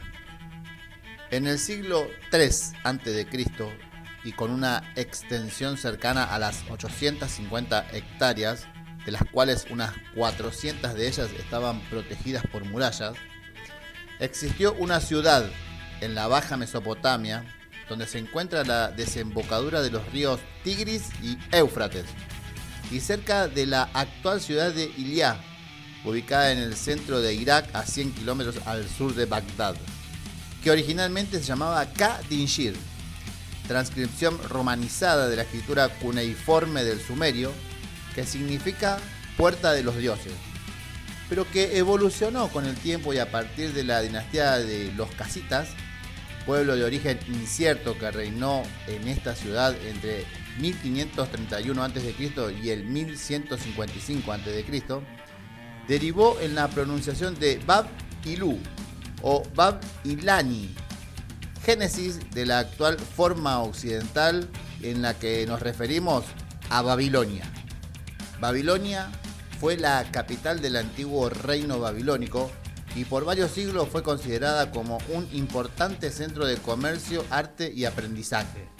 Hasta que los alemanes comenzaron a excavar Babilonia en el inicio del siglo XX, esta era una ciudad casi mitológica, en la cultura occidental servía de alegoría de la lujuria por influencia de algunos historiadores griegos y romanos, y de la maldad por influencia de la Biblia. En el Nuevo Testamento la huella de Babilonia es tan fuerte que su nombre se utiliza para nominar a cualquier ciudad grande y poderosa. Mencionada en el libro de Isaías y en el Apocalipsis, Babilonia fue identificada como fuente de lascivia y soberbia, llegando a ser descrita como la gran ramera. No obstante, esta ciudad brilló mucho tiempo por su alto nivel cultural que se mantuvo vivo mientras fue parte de Asiria. Históricamente, el nombre de Babilonia ha servido de inspiración para múltiples escritos y también para otras ciudades y proyectos de ciudades. También algunos de sus edificios han sido mitificados por la religión, la literatura, la pintura y la historiografía occidental. Así tanto la Torre de Babel, edificación nombrada en la Biblia, como los jardines colgantes, una de las siete maravillas del mundo antiguo, han sido objeto de innumerables conjeturas. El rey de la ciudad, Nabucodonosor II, inspiró la ópera Nabucco de Giuseppe Verdi. La ramera de Babilonia es uno de los personajes que aparecen en el libro bíblico del Apocalipsis. Se asocia con el anticristo y la bestia del Apocalipsis por su conexión con el reino de las siete cabezas y diez cuernos. Muchas personas encargadas de interpretar los escritos religiosos consideran que Babilonia es una metáfora que se refiere al imperio romano como Estado, que perseguía a los cristianos, en especial teniendo en cuenta algunos aspectos del gobierno y la cultura romana, que eran la brutalidad, la codicia, la lujuria y el paganismo. Hoy es una expresión usada por grupos fundamentalistas cristianos, para los que la prostituta de Babilonia son las grandes religiones organizadas, en particular si tienen relación con el Estado. La puta de Babilonia es un ensayo histórico y académico sobre la Iglesia Católica del escritor colombiano Fernando Vallejo. La obra fue presentada en la Facultad de Filosofía y Letras de la Universidad Nacional Autónoma de México y publicada por Editorial Planeta Mexicana en el año 2007. El título alude a la ramera de Babilonia, personaje del libro bíblico del Apocalipsis que algunos emplean para dirigirse a la Iglesia Católica. La obra se ubica en el panorama de los estudios sobre la fe dogmática cristiana y contemporánea y de los últimos 1700 años. La puta de Babilonia da cuenta en 317 páginas los procedimientos de la iglesia en el derramamiento de la sangre de inocentes y en el atropello a los animales. Si bien el libro no está dividido en capítulos, se pueden distinguir temas tales como los grandes crímenes de la Iglesia Católica y los pecados de los papas, las dudas históricas sobre el Nuevo Testamento y contradicciones de los Evangelios, la homosexualidad en el Antiguo Testamento, las dudas sobre el año del nacimiento de Cristo y pruebas de la inexistencia histórica de Cristo, los principios dudosos, esclavistas, misóginos y violentos de la Biblia, los evangelios apócrifos, las contradicciones del Antiguo Testamento y las comparaciones con el Islam, que según Vallejos es peor. La historia reciente del papado, la era de los papas santurrones, desde Pío IX hasta Benedicto XVI, las finanzas del papado, los escándalos y los lavados de activos de la banca vaticana, los sacerdotes pederastas, los crímenes de Mahoma y el Islam, los argumentos y los contraargumentos de la existencia de Dios y Jesús, entre otros temas más. En la puta de Babilonia, Vallejo no ahorra crítica ni adjetivo peyorativo a las tres religiones de las que se refiere como los tres fanáticos semíticos.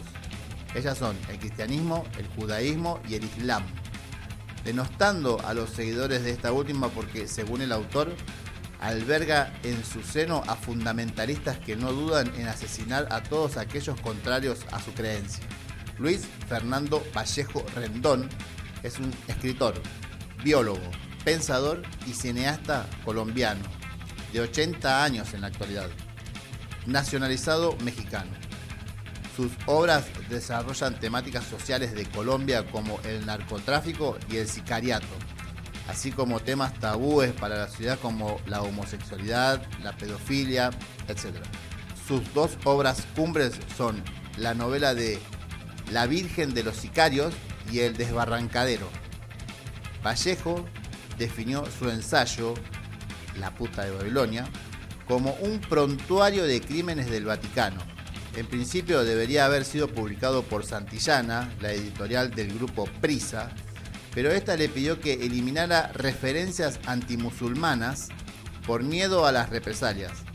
Él se negó y fue a Planeta, que la publicó tal como la escribió. En nuestras tierras, pero hacia fines de los años 1980, luego de la separación de B8, Alberto Samarvide, Miguel Rondán y Adrián Sensi deciden fundar un nuevo grupo, para el nombre de la banda coinciden en utilizar una palabra del vocablo griego por encontrarla afín al nuevo mensaje que deseaban transmitir. Ellos intentarían divulgar mediante el heavy metal la palabra proclamada en las Sagradas Escrituras y por eso bautizaron a la agrupación con el nombre de Logos. A mediados de 1991 graban un demo de cuatro temas ya con José Amurin en el bajo, el cual comienza a circular rápidamente por todas las FMs y lo presentan oficialmente en la FM Rock and Pop, en una nota realizada en el programa Heavy Rock and Pop, conducido por el ruso Berea. Logos debuta en Buenos Aires el 11 de octubre de 1991, en Cemento, contando ya con el apoyo de un amplio público y se presenta posteriormente en varias ciudades del interior del país. A comienzo de 1993 ingresa a los estudios Colombia para grabar su primera producción, La Industria del Poder, bajo la producción artística del técnico Néstor Pájaro Randazo.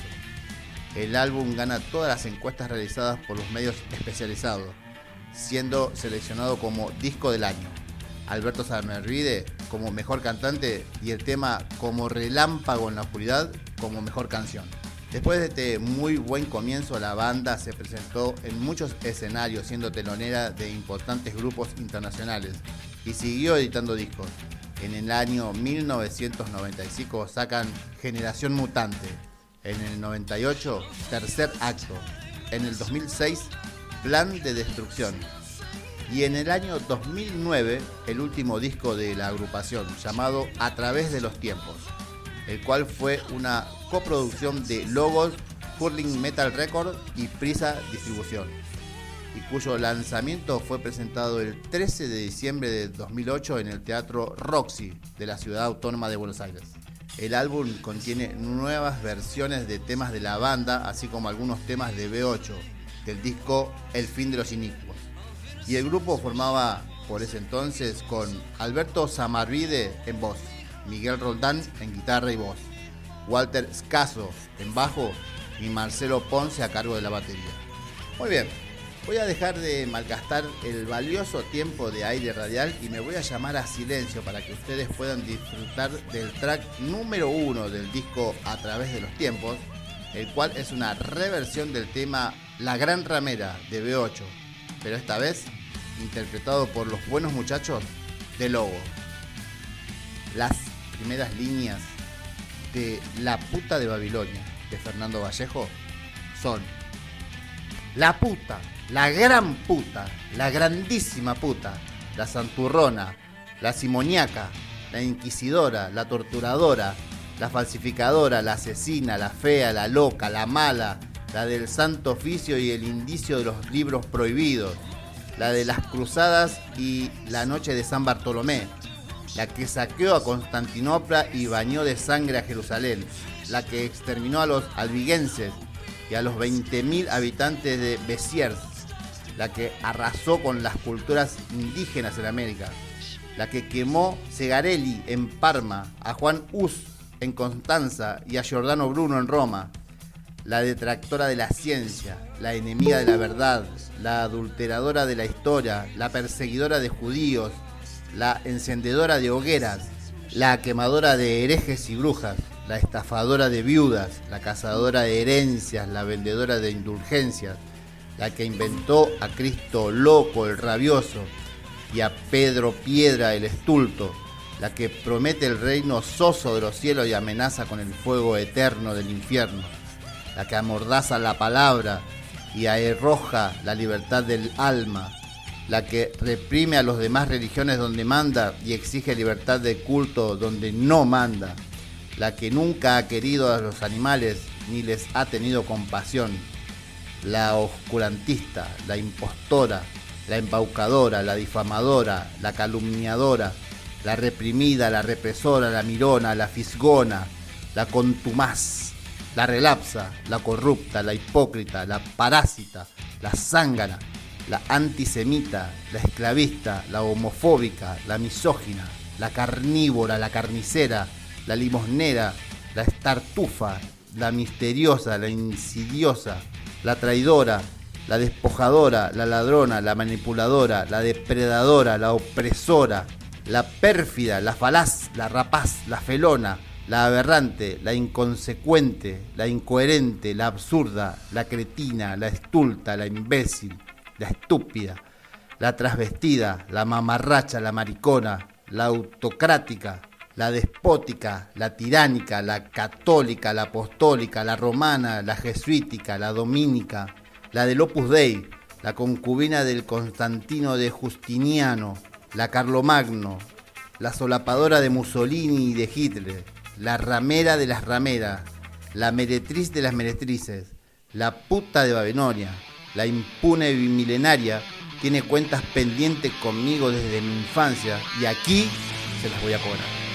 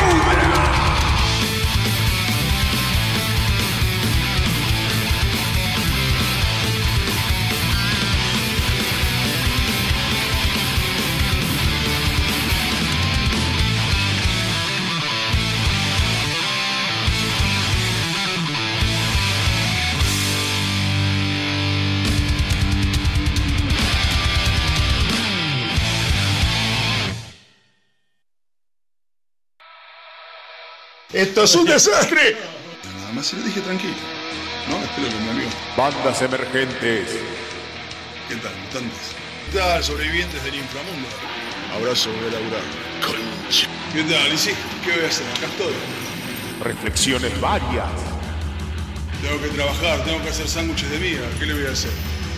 Yo hago heavy metal, thrash metal, death metal. De la mano del señor Junke. Cualquier cosa que diga metal. Tiene que comer sándwiches de miga y los hace Junke. ¿Qué va a hacer? El que se pudra. La vida es así, es injusta. ¿Qué tal? ¿Y sí? ¿Qué voy a hacer? Acá estoy. Death metal.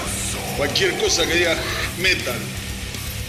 No hago música comercial como. Así que acá estoy. A la concha de su madre. En vez de venir a molestarnos a nosotros, que venimos a apoyar a las bandas que se rompen el orto ensayando y quieren hacer la fecha, me carcome. Me carcome la cabeza. Puta que lo parió.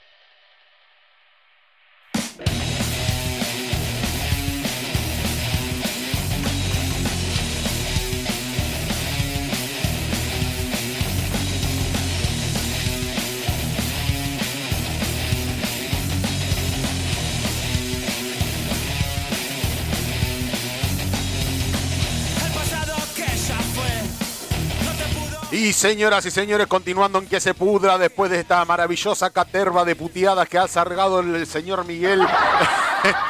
Por ahí hay un comentario que decía agua bendita por ese rincón. Sí, un médico por la otra esquina, seguro. Lo tenemos, lo que prometido es deuda a los señores de patada en la piña del otro lado. ¿Cómo les va, señores? ¿Cómo les va?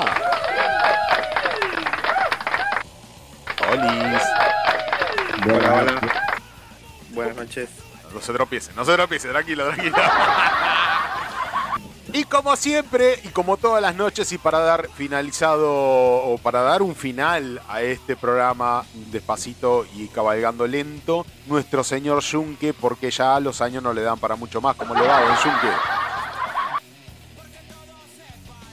¡Junque! ¡Junque! Bueno, se durmió. Bueno, Evidentemente se tomó una... noches, gracias por la introducción tan amable, amigo. Me voy a enterrar ahora. Se ha tomado...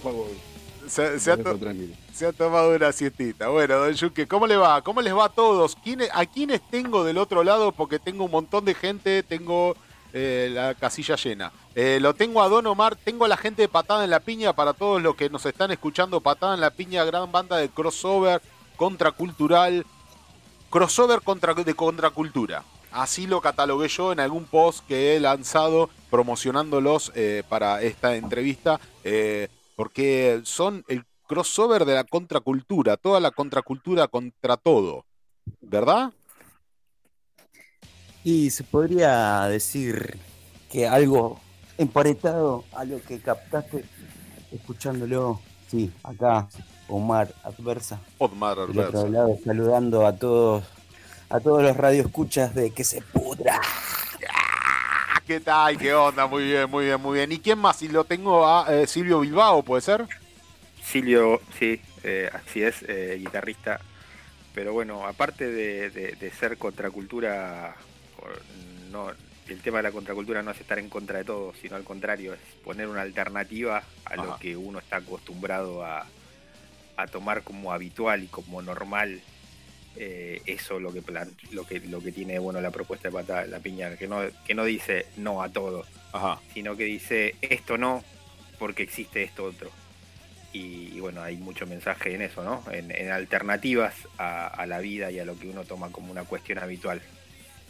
Claro, no estemos, no, no seamos negativos al pedo, digamos. No digamos no al pedo, no a todo al pedo por, por libre, el libre albedrío de decir que no. Simplemente Exacto, establecemos una, un- una opción, una realidad correlativa, una realidad eh, paralela, una opción a lo que culturalmente se, se advierte como, como positivo. Eh, nosotros por ahí quizás tengamos otra opción y quizás no sea tan positivo lo que se considera normativamente como positivo. Así lo entiendo yo. Me parece muy bien, me parece muy bien, está muy bien establecido. Eh, eh, don Junque, ¿quiere abrir usted este o abro yo esta, e- e- esta interview? No, abriste, abriste nomás. Bueno, yo me eh, abro, entonces me abro. Acostumbrado, estás acostumbrado A abrirme. a abrirte la vida. Viejo de mierda. Bueno, está bien, ok, ok. El viejito lindo me ha mandado a abrir. Estoy teniendo, estoy teniendo unos problemas. Discúlpenme, estoy teniendo unos problemas con la conexión acá. Sí. Estoy por agarrar mi arma y salir a matar No, tranquilo, a tranquilo. Tran- Tranquilo. gente, Le a la gente que me provee el sistema. Sí, sí. Pero, Tranquilo, en fin. Tranquilo. No pasa nada, tranquilo, tranquilo. Eh, Adversa, Omar Adversa y Silvio Bilbao. Ambos pregunto, eh, patada en la piña y patada en la piña, ¿por qué? Y porque yo, eh, revolviendo e investigándolos un poco como, como buen hinchapelotas y, y buen este buen husmeón que soy, este, por ahí he encontrado un audio en WhatsApp, un audio de WhatsApp, un audio de estos graciosos de WhatsApp, y yo eh, en, off le preguntaba a Omar, le digo, Omar, ¿qué tanta relación hay con esto del audio de WhatsApp que dice patada en la piña? Y el audio en cuestión, y, y, con permiso de Don Omar y sin burlarme para nada de nada, de nadie, el, el audio en cuestión era este. ¿Me puede decirme quién es? Le voy a me romper la- una patada en la piña. Claro, ese, ese, Logos. ese es el audio, ese es el audio en cuestión, ese es el En audio el en cuestión. eh. Cállate, Miguel. Ese es el audio en cuestión y, y yo no quería, yo no quería faltarles el respeto, pero patada en la piña puse, googleé patada en la piña para empezar a buscar datos sobre ustedes y me salió una de las cosas que me ha salido es ese audio. ¿Qué tiene que ver patada en la piña, el, nombre de la banda, con respecto al audio y si tiene algo que ver? Si no tiene nada que ver. Díganme ustedes, a ver. Bueno, la historia es así. En, en los comienzos, en, en el año 2018, fue el, el- el- el- el puntapié inicial de Patada. Fue un proyecto que ha- habíamos pensado con, con, con el brujo Mesa, que era guitarrista de una banda que se llama Monte Horror, y decidimos formar un grupo, ¿viste? Y conseguimos todos eh, chicos de otras bandas, ¿viste? Sí. Para arrancar un proyecto, porque yo, te- yo venía de dejar eh, un proyecto que se llamaba Situaciones Adversas, con, con- con el que había tocado mucho tiempo. Sí. Y me habían quedado un montón de canciones, ¿viste? Nos habíamos tomado un parate y, de repente ese parate que yo decidí tomar no coincidió con el del resto de mis compañeros y bueno, se armaron otra banda y así me armé yo otra banda y me, me conseguí eh, eh, unos compañeros de otras bandas también. Entonces tuvimos un primer ensayo y, y ese primer ensayo eh, fue, fue algo totalmente, por decirlo así, ¿viste? Cuando vos entras a una sala y hay conexión, Sí. Salieron canciones en el primer ensayo, estuvo re bueno, lo disfrutamos, nos cagamos de risa, todo. Y cuando termina el ensayo, bueno, loco, dice los chicos, ¿cómo nos vamos a llamar? Ok. Y el nombre que sugirieron los pibes era irreproducible, ¿viste? ¿Po- ¿Podemos saberlo? ¿Podemos reproducir ahora? ¿Podemos sí. saber? ¿Cuál era? Reproducirlo. Por primera vez va a salir eh, al aire. Los chicos se querían Las llamar opciones. Papusa, Upa. Papusa Fafafa, ¿viste? Y yo dije, no, hijos de pu. eh, No nos podemos llamar así, boludo. No podemos salir a tocar Bueno, a un lugar y, ¿viste? a- está todo bien, ¿viste? Bueno, para que no te Eh. sientas, para que no te sientas este solo, acá Don Junque tuvo una banda a la cual le puso Sedán, por lo que ustedes ya suponen, bueno. Sedán. Así que para que no digo, se salí- salían, a- salían al escenario con ese nombre y quedaban todos duros. Claro, ¿viste? Y no era, y, y- y las letras que tenía yo no, no, no tenían nada que ver con ese nombre, ¿viste? Sí. Era algo más de estilo de vida que proponían ellos que otra cosa. Entonces yo digo, el ensayo estuvo re bueno, loco. Mirá si vamos a salir con ese nombre. ¿Por qué la vamos a cagar ahora? Después de que. Claro, ¿por qué la vamos a cagar? Y dije, si, si el ensayo fue una patada en la piña, me salió del alma, yo ni sabía de esa expresión ni siquiera del video. Semanas más tarde me, me dicen los chicos que había un video viral, Sí. que de hecho lo incluimos en el primer demo, el primer demo de patada termina con ese mensaje, Ah, mirá, mirá, Con- mirá, mirá, mirá. con este audio. Pero lo conocimos después de ponerle el nombre a la banda, ¿viste? Ok, ok. Esta es la historia, más que nada. Está bien, o sea, bueno, evidentemente lo de ustedes fue eh, eh, transmitir, lograr transmitir un estilo de música, eh, un, un estilo, un estilo de ataque en, la- en- su música que nada tiene que ver con la situación chistosa de este hombre diciendo, No, no, no, no, para nada, pero bueno, viste, siempre eh, la alegría y cuando a alguien le, le sale una sonrisa eh, es positivo para, para todo mensaje. nada, es la base fundamental de este programa, que sea, que sea un ¿viste? programa alegre y positivo y Claro, más allá de, sí. Más allá de los Entonces, bienvenido sea, viste eso. Y, y si- y si llama la atención a alguien, está buenísimo porque por lo menos nos va a regalar cinco segundos de atención y, bueno, si, si agarra el mensaje ahí, buenísimo, y si no, bueno, nos vemos en el corso. Ok, ok. Liber- libertad, denuncia, contesta- contestación, eh, reclamos por causas justas, amor a la vida, eh, luchar siempre por un mundo más justo.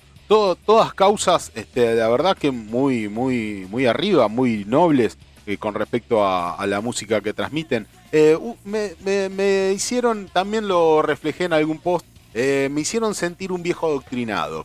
Realmente, porque ustedes vienen con una importancia. ¿Qué edad tienen, muchachos? ¿Puedo preguntar?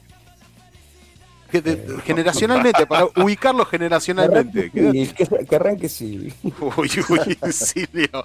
Silvio me parece que es más del lado del viejo, pero bueno. Yo 50, yo voy a cumplir 50 años el año que viene. Estoy Ah, no 49 sos un- la- largos. No sos un pibe, vos no sos un pibe tampoco, Jun, que no te hagas el gil, que te estás queriendo, te estás queriendo encauzar ahí que yo soy un pendejo y para nada. Pero yo sí, el, este- el año que viene no, pero el otro cumplo 40.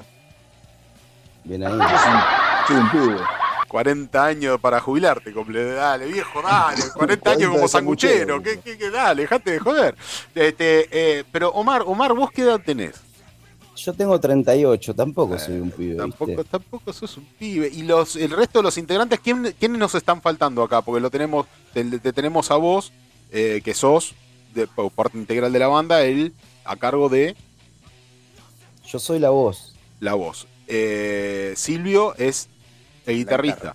Ok, ¿y quién nos- quiénes nos están faltando? ¿El batero y el bajista? Sí, nos están faltando Cristian Tello, Sí. que es el batero. Y Cristian, mira, yo no sé la edad ni, ni de mis seres queridos, pero calculale que Cristian debe estar por, por los 30 años, 31, no sé cuánto tiene. Ven, 26 tiene. Ok. 26, 26 tiene. entre 26, creo que 28 cumplió este año. Está bien, ok. 26, 28 por ahí.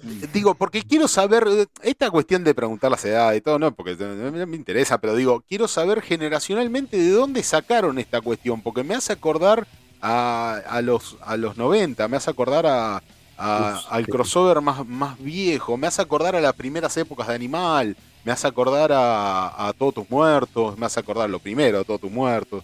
eh, eh, me, hace acordar a, eso y, y lo que más me llamó la atención y como primera instancia y por eso me comuniqué con ustedes en una primera instancia, aparte de que Junke me dijo, che, escuchá patada en la piña que está re bueno, que no sé qué, enganché un videito por ahí en, las redes en donde ustedes eh, muestran un recital en donde salen a hacer un poco, em, un poco lo que hubiera sido en mi época una mezcla entre punk y metal que salen con los pies este eh, y, y danzando como, como quien como indígenas al, al lado de la hoguera, levantando las patas, y me hizo acordar toda una época maravillosa de los 90. Este, entonces yo digo, ¿qué edad tendrán estos muchachos? Porque la verdad que, que gente de mi edad eh, eh, eh, quiera hacer este, este estilo, digamos, no sé si sería tan coincidente o sí o no. Y, digo, y si son pibes de veintipico de, años, ¿de dónde sacaron eso? Porque eso es de una época que, que, que, marcó historia en los 90. Ahora realmente eso no, no sería lo más eh, contemporáneo, digamos.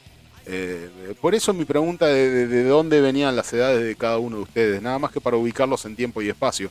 Eh, realmente me llamó mucho la atención. Como una cuestión generacional. Eh, yo lo veo eh, más como, como, una expresión de lo que es nuestra zona. A mí lo que me gustó de Patada, yo entré un año después de que se había formado. Eh, yo lo conocí a Omar de haber tocado con él en situaciones adversas, o sea, de tocar la banda en la que yo estaba sí. anteriormente, que se llamaba En tus manos. Sí con, situaciones adversas y, bueno, pegamos una amistad en algún momento o en algún cruce eh, por, los recitales de la zona sur y, cuando yo escuché el demo de Patada me, llamó la atención justamente esto mismo que vos decís. Eh, el sonido, lo que a mí me encantaba de Omar en ese momento eran las letras de, que, que reflejaban o que te explicaban o que a mí me hacían entender que era una persona del lugar que yo vivo ahora y que, en que yo me siento arraigado, que es la zona sur de, del conurbano. Eh, hablaba sobre la sudestada, hablaba sobre eh, cuando el viento está fuerte se vuelan los, las chapas, que tenés que eh, levantar los muebles porque se te inunda el rancho. Sí, he escuchado eso en varias canciones. ¿Entendés? Entonces eso a mí me llamó la atención y eso lo sigue cantando y, sigue hablando desde, desde esto, ¿no? Desde, desde nuestra posición de, gente que vivimos en Quilmes, que vivimos en Varela, que vivimos eh, alejados, digamos, a kilómetros de lo que es el centro urbano de la capital, y tenemos otra vivencia, tenemos otra forma de ver la vida, eh, y mucho de la gente, independientemente de la edad que vive acá y que hace este tipo de música, que hace hardcore, que hace metal, eh, siendo temas para La Plata, por ahí está un poco más loca todavía, pero tienen esto, ¿no? De, cruzar eh, muchas cosas, muchas bandas tienen esto, de, cruces generacionales de chicos de, 25, 30 y bueno, en el caso de 50, conviviendo, digamos, dentro hoy, haciendo la música. En nuestro caso no es una música pensada, es una música que nos va saliendo. Eso también a mí me, gustó de patada y me sentí cómodo y sigo estando con, este grupo porque hacemos lo que, lo que nos va saliendo, lo que hacemos, lo que cada uno hace eh, yo vengo de... Eh, Silvio, o se cortó del todo, o... Se llama Igualdad de Condiciones, que es un hardcore más, más clásico, pero moderno. Ah. Hola, hola, ¿ahí me escuchás? Ahí, ahí, ahí, ahí estamos un poquito mejor, sí. Ahí está. No, digo que todos venimos, el caso de, de, de, Cristian, del batero, él también toca la bata en otra banda y a su vez el, el bajo en una banda que se llama Tu Vieja, el bajista toca en 500.000 bandas, el bajista nuestro, y bueno, y viene con eso, ¿no? Viene con lo que con lo que aprende cada uno, con lo que vive cada uno, y eso es, es patada en la piña hoy, una, un, mix, un crossover no solamente de música, sino también de vivencia. Está bien, está perfecto. a mí lo que me llamó... ¿no? Sí, perdón.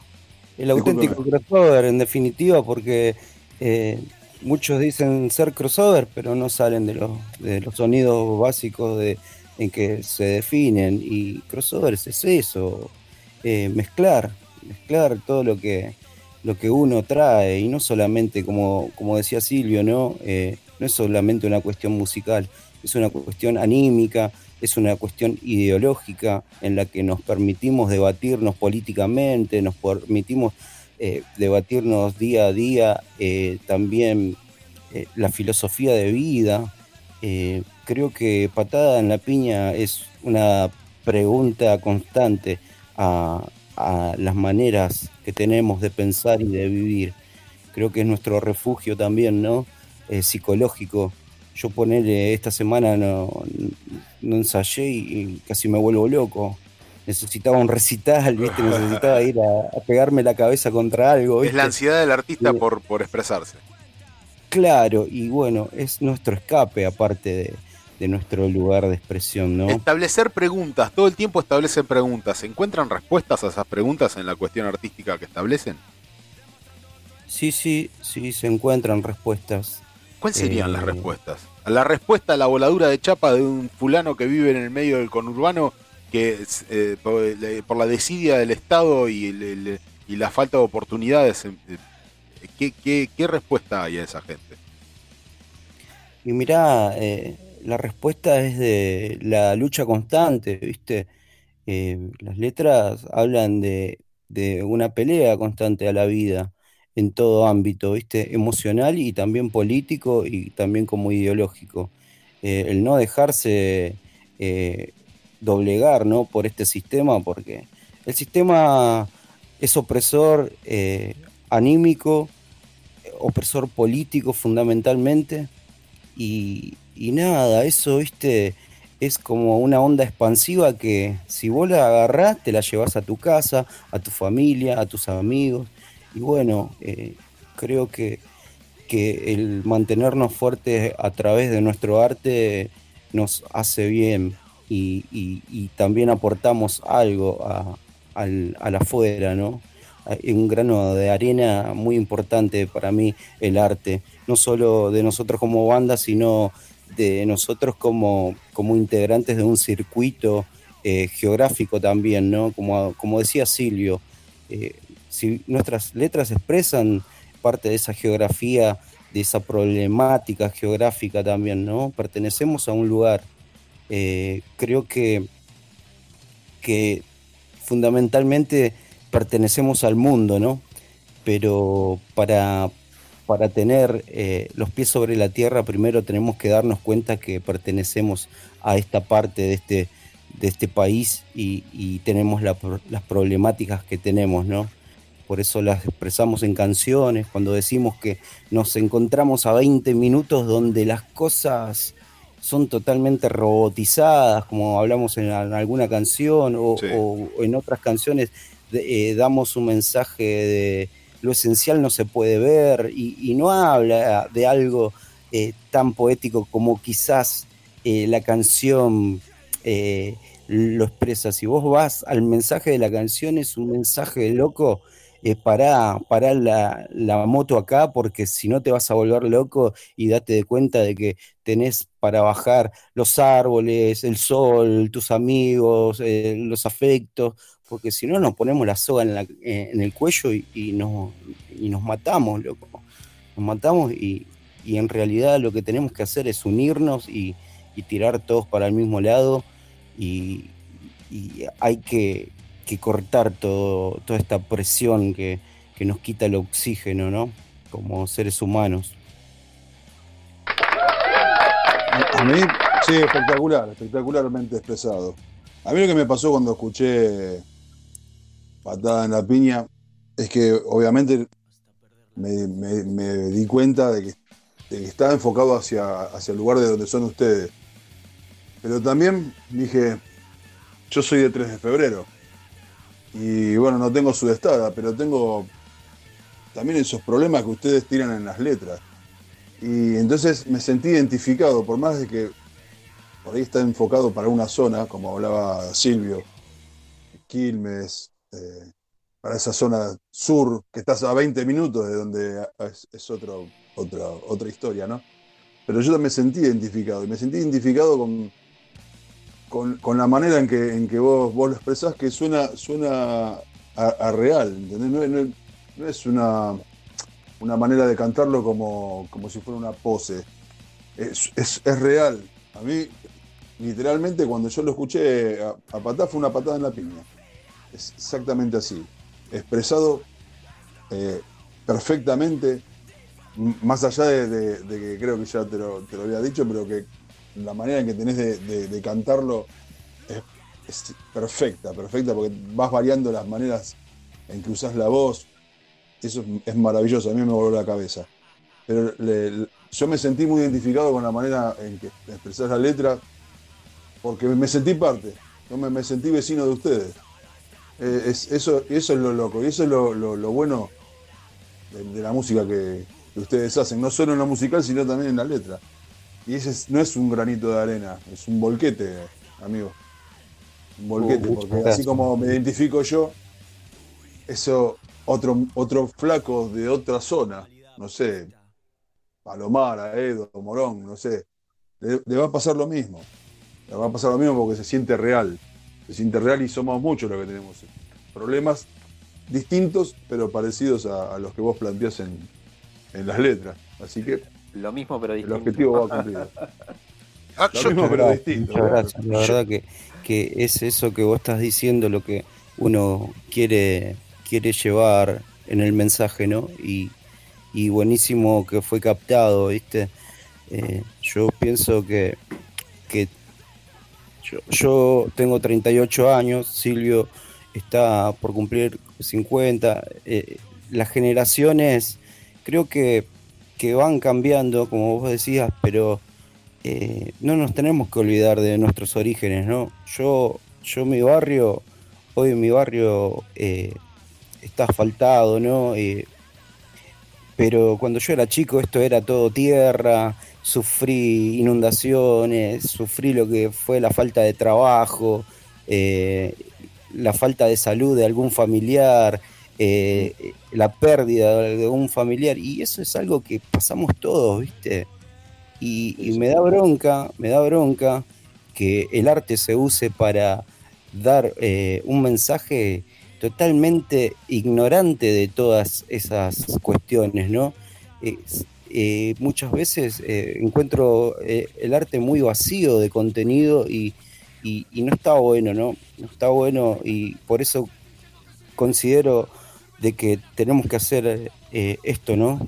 Que este es el camino y- y esa, ese camino a nosotros nos lo dio, en el caso de Silvio, el metal, en el caso de Cristian, el pan rock, en el caso de Dani también el punk, el rock, en mi caso me lo dio eh, el, el punk, el hardcore y, y bueno, toda esa mezcla, ¿viste?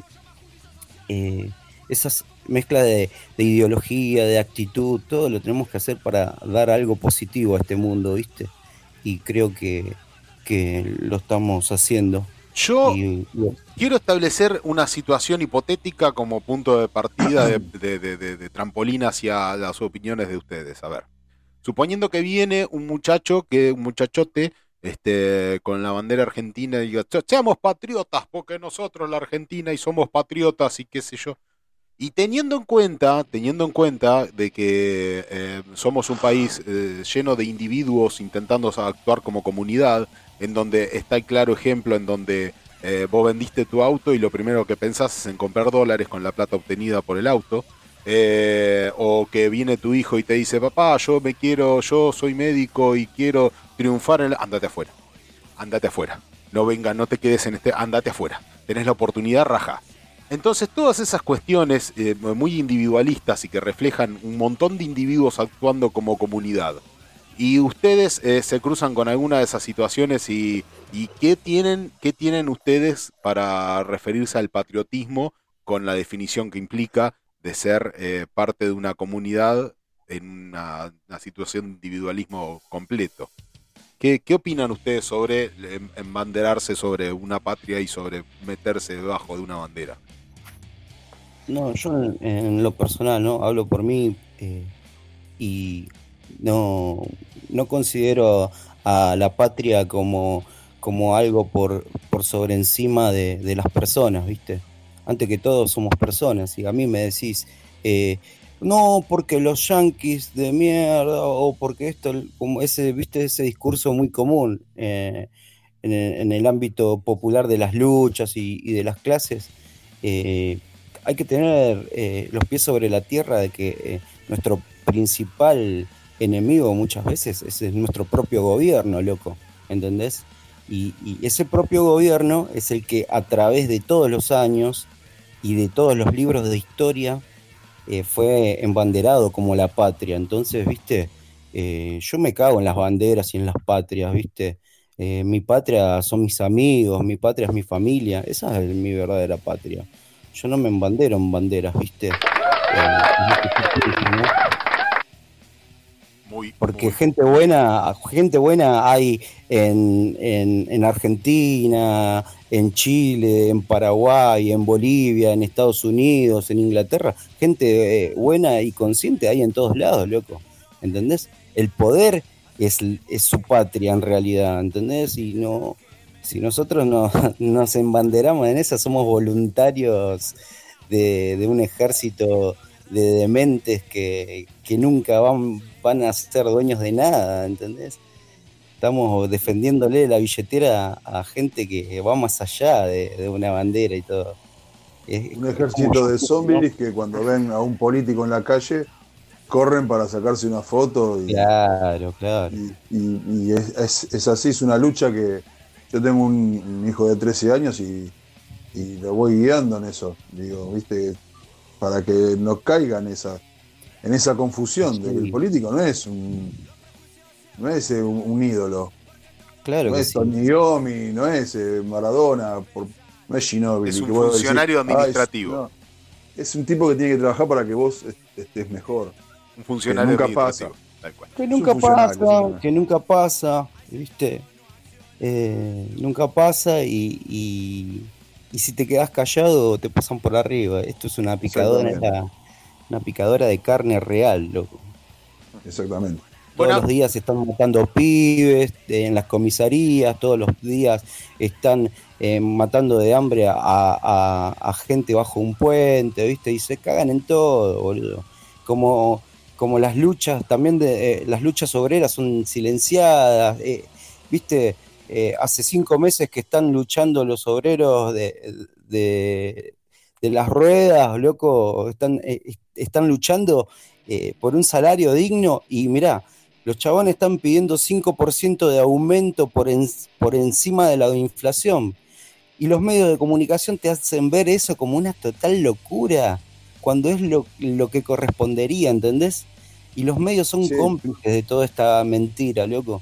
Son cómplices de toda esta mentira y vos ponés, según el portal, porque los portales de internet también están todas, todos no encontrás nada independiente. En- encontrás un portal y te dice el fracaso de la lucha obrera. El fracaso, no, no es, no es fracaso, ninguna lucha es fracaso, loco.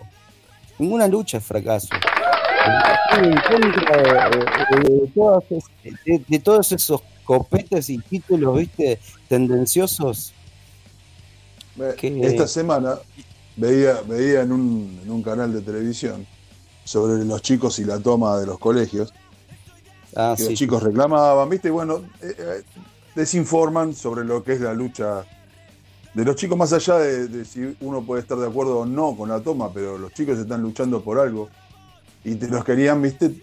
Eh, tirar para atrás lo que yo decía. Sí, los bastardean. Entonces, en un momento, una que es conocida, que es eh, Fontán, se llama, no me acuerdo, Claudia, creo que se llama Claudia Fontán. Decía, cuando yo iba a la escuela, no teníamos este, calefacción. Y teníamos que entender y nos teníamos que callar, porque teníamos que quedarnos callados, porque es así. Vos tenés que comprender, no, flaca. Vos no tenés que comprender nada. Los chicos lo que hacen es luchar, porque vos, como vos te quedaste callada cuando eras chico, te estás quedando callada ahora, que te meten el dedo en el orto todos los días, te reducen, a- no a ellos, no, pero a nosotros. El, el salario nuestro pierde con la inflación, cada vez tenemos menos, menos poder adquisitivo, no Claro. tenemos, no tenemos voz, no tenemos nada. Y los pibes, bienvenidos estos pibes, que alzan la voz y se la bancan, ¿viste? Porque la- los medios de, de- de comunicación manejan todo también ellos. Ellos están del- nunca van a estar del lado del que está mirando la tele. Lo que te están metiendo en la cabecita son ideas que vos después, no nosotros, ¿no? pero bueno, la mayoría de la gente las compra y así estamos. Adoctrinados, calladitos, este, vas a la carnicería y decís, qué cara está la carne y la compras. Claro no te alcanza. Qué caro que está la verdura y la compras. ¿Puedo, puedo, ¿puedo decir, decir una pregunta sin insultarlos? Sin Dale. insultarlos. Quiero hacerles una pregunta. Ojo, eh. Si yo les eh, los encuadro dentro de, de la izquierda o dentro del anarquismo, ¿sería un insulto para ustedes? No, para mí no, no es un insulto. No sé. Para Silvio. Para mí tampoco. Es más, eh, yo soy netamente capitalista. Acercate un cachito al micrófono, Silvio. No Ah, digo, yo considero mi, está. mi- mi postura económica, o mi, mi- o lo que considero el, por ponerle, ¿no? Un nombre como el mejor sistema económico en el que podríamos vivir, el, el sistema capitalista. ¿Por qué considero esto? El sistema capitalista pensado en, lo teórico, ¿no? Es eh, que cada uno puede hacer o pueda eh, mejorar en base a su propio esfuerzo. Eso plantea el capitalismo. que el que tiene una buena idea la puede, la, puede desarrollar y puede salir adelante. Después, el tema de, lo económico o, qué, tenés o qué, si sos mejor porque tenés más o, o sos la peor porquería porque no tenés un mango, eh, es una deformación y es una concepción que justamente es lo que dice Mar, ¿no? Es lo que te hace pensar eh, eh, todo esto de, los medios de los medios de comunicación, de la percepción que tiene la gente de qué es el éxito o qué es el fracaso. Para mí hoy el éxito es, tener lo que tengo, tener mi familia, tener un, grupo de amigos con el que puedo hacer música, tener un trabajo que lo considero mi, fuente para tener todo lo que tengo, o sea, disfrutar de mi familia, disfrutar de mis amigos con los que hago música, eh, disfrutar de cosas que yo considero que son buenas, no sé, eh, no, no, no, no sé si eso sería, en realidad a mí me, me, me, gusta creer que es, que, que es eso, ¿no? Uno busca la felicidad antes que, que, una posición política y, y, va tomando ideas y su pensamiento también va evolucionando con el tiempo. Obviamente, justamente por ahí tomando esto de que vos decías, lo del patriotismo, yo tampoco me considero, me considero, me enarbolo, me nada, me considero argentino, tengo una familia que tiene más de 300, 400 años acá en el país, eh, no, pero eso no me marca para nada. Eh, no me considero que, soy lo que soy porque soy argentino. Soy lo que soy porque estoy en donde estoy. Eh, como decía Omar, porque me junto con las personas con las que me junto, porque con lo que me siento bien, porque tengo la familia que tengo, eh, por un montón de situaciones que me han pasado y que, me hicieron feliz. pero no sé si eso es una, una posición sí, es una posición política. Porque... Eh, no, eh, claro, lo que pasa es que por ahí este, lo que yo estaba hablando era una posición política en el formato más tradicional. Sos de izquierda, sos de derecha, sos anarquista, eh, sos bolchevique, sos... Esta cuestión atorranta que tiene el ser humano de, encuadrar a todo el mundo en algún lado y, que, tratar de meterlo en un grupo.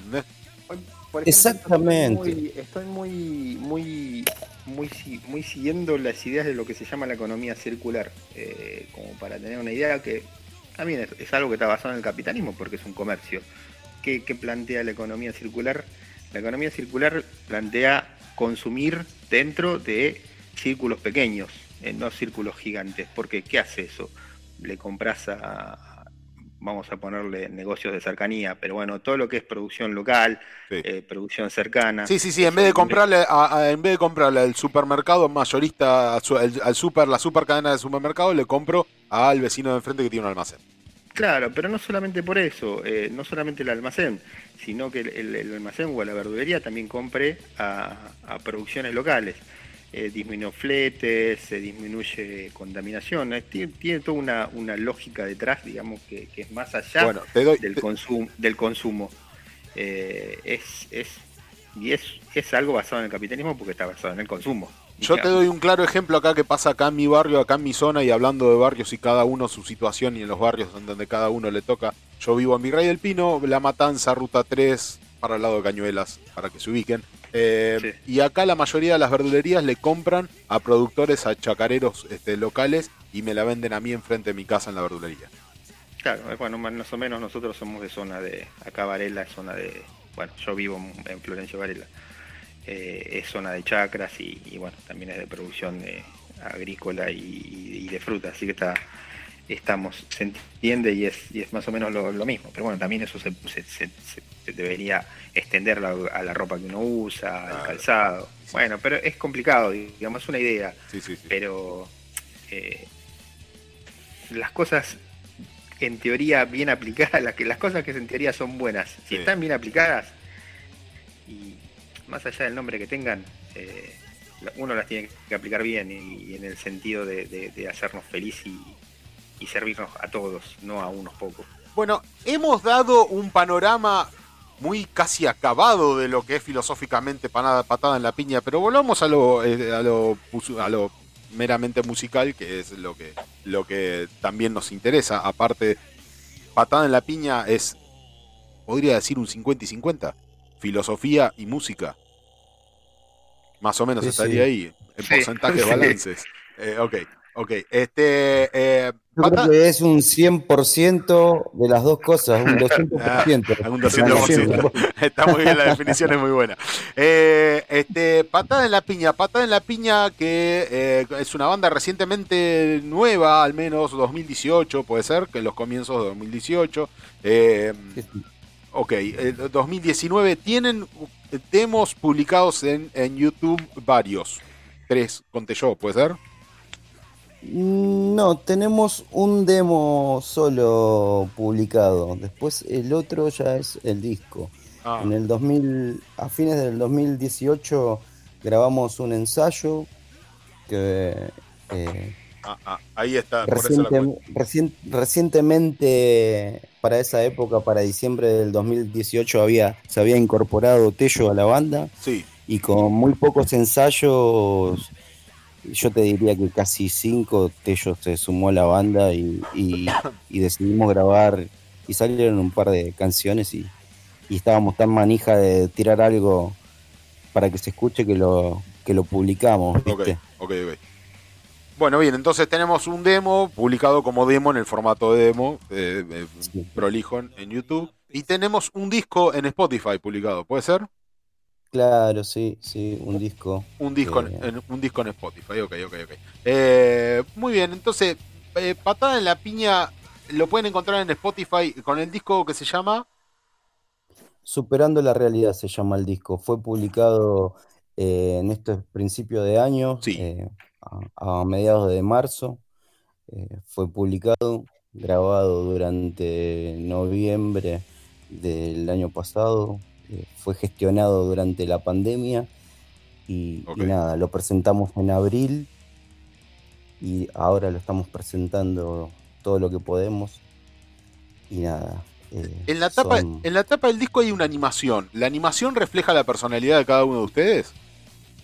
Mirá, la, la animación y el arte del disco están, están sujetas al señor Tatán Martínez, un artista plástico, amigo mío, que, que conocí por toda esta magia de las redes sociales, ¿viste? Pegamos buena onda con el loco y es un chabón muy copado, dibuja, eh, hace esculturas, todo. Y, y un día siempre me decía, che, loco, aguante patada, me gusta patada. Me dice, ah, bueno, che, le estamos metiendo esto, queremos grabar. Y, dice- y el chabón me dice, el día que grabes el, eh, el disco, yo te hago el arte de- del disco. Ah, bueno, palabra tomada. Y, y silenciosamente Patada siguió laburando, siguió laburando y un día le dije, mirá que, que vamos a entrar a grabar, ¿eh? Bueno, le mandé las canciones y todo lo que él expresó en ese dibujo es todo lo que le generó las canciones de Patada. Así que, viste, el libre albedrío, como dicen, Ah, muy bien, muy bien. O- señor o sea, Martínez. Él expresó, está muy bien entonces, él expresó en el disco todo lo que le generó haber escuchado por primera vez Patada en la Piña, ¿no? Muy bien. Muy bien, muy bien, muy bien, muy bien. Ahora, Adversa, usted, de usted sabemos más o menos cómo viene eh, su pasado artístico. Eh, que, eh, según me ha informado un pajarito de unos de unos cuantos años de edad eh, del otro lado, eh, me ha dicho que el señor Silvio viene. Ahí está el pajarito. El señor Silvio. Sí, sí, el señor Silvio viene de una banda fundamental del Death. ¿Puede ser? ¿Puede ser para la Argentina? Puede ser, puede ser. Sí, sí, sí. Bueno, es, es esto que hablábamos, ¿no? De que cada uno trae su, su pasado y está ahí volcado en patada en la piña de una manera o de otra. Ok. ¿De qué Sí, banda? yo- ¿De qué banda de legendaria? Porque el Junque tiene una gran admiración por esa banda de la cual viene usted. Por favor, expláyese. Eh, esto, esto, esto es radio, amigo. Expláyese. Yo, en, en este momento no sé si decir fui o soy guitarrista de Eternal Grey. Ok. Eh, Acércate. Epa. Acércate, Y- acércate, Silvio, acércate. Digo, no sé en este momento si decir fui o soy guitarrista de Eternal Grave. Eh, Ok. toqué en Eternal Grave durante muchos años, desde el 93 hasta el 2010, más o menos. Eh, grabé dos discos, eh, obras de una mente enferma y, y arquitectura del horror. Compuse o, o fui parte de la composición de alguno de los temas de antología, el tercero. Y bueno, ahí no, no llegué a, la- a grabar porque bueno, decidí tomar otros caminos eh, caminos que me a formar proyectos. eh, eh, después coincidió di- con mi mudanza sur también. Sí. Eh, y bueno, acá de- en, en Zona Sur toqué en una banda que se llama En Tus Manos. después en Patada en la Piña y actualmente estoy tocando, aparte de Patada en la Piña, con una banda que se llama Igualdad de Condiciones, que es una banda de hardcore eh, de Solano. Eh, así que bueno, eh, no solamente me formó Eternal Grave, sino eh, también bueno todo, todo lo que lo que generé. Te puedo nombrar un montón de proyectos en el medio. Qué distópico Pero bueno, que es patada en la piña con Eternal Grave. Qué, qué distante están unos del otro. Sí, es verdad, es verdad, es verdad, es verdad, es verdad. Pero eh, lo que me dio, lo que, lo que me da patada en la piña justamente es esto, libertad para, para tocar lo que, lo que quiero y lo que puedo. eh, y a través de eso, bueno, expresar lo que cada uno de alguna manera quiere decir. Aparte, bueno, Omar es el, es el que nos el que nos traduce, traduce nuestras ideas en, en palabras y en palabras sencillas y fáciles de entender. Eh, y bueno, con eso nosotros le aportamos nuestro granito de arena, ¿no? Desde, como decía él, algunos del metal, otros del rock, otros del punk. Y bueno, tratamos de hacer esta amalgama, esta amalgama que se llama patada en la piña. Muy bien, muy bien. Impresionante. Impresionante, No, impresionante. no quiero dejar pasar por alto que dijo, no sé si fui o soy guitarrista de Eternal Grave. Dejaste ahí un. Tiraste el centro, va a entrar Batistuta, va a pegar un bochazo al medio. Sí, bueno, igual, ya, o sea, yo hoy, hoy ¿Qué pasó? Es una, es, una, es una agrupación de amigos. Es una Sí, agrupación de sí. amigos. Y bueno, en una agrupación de amigos, como un equipo de fútbol. Vos sos el que ataja, vos sos el que toca, el que toca la guitarra, el que se, el que prende el fuego. Bueno, muy bien, entonces. Igual está, está bien. Han, de- han dejado un último show espectacular ahí.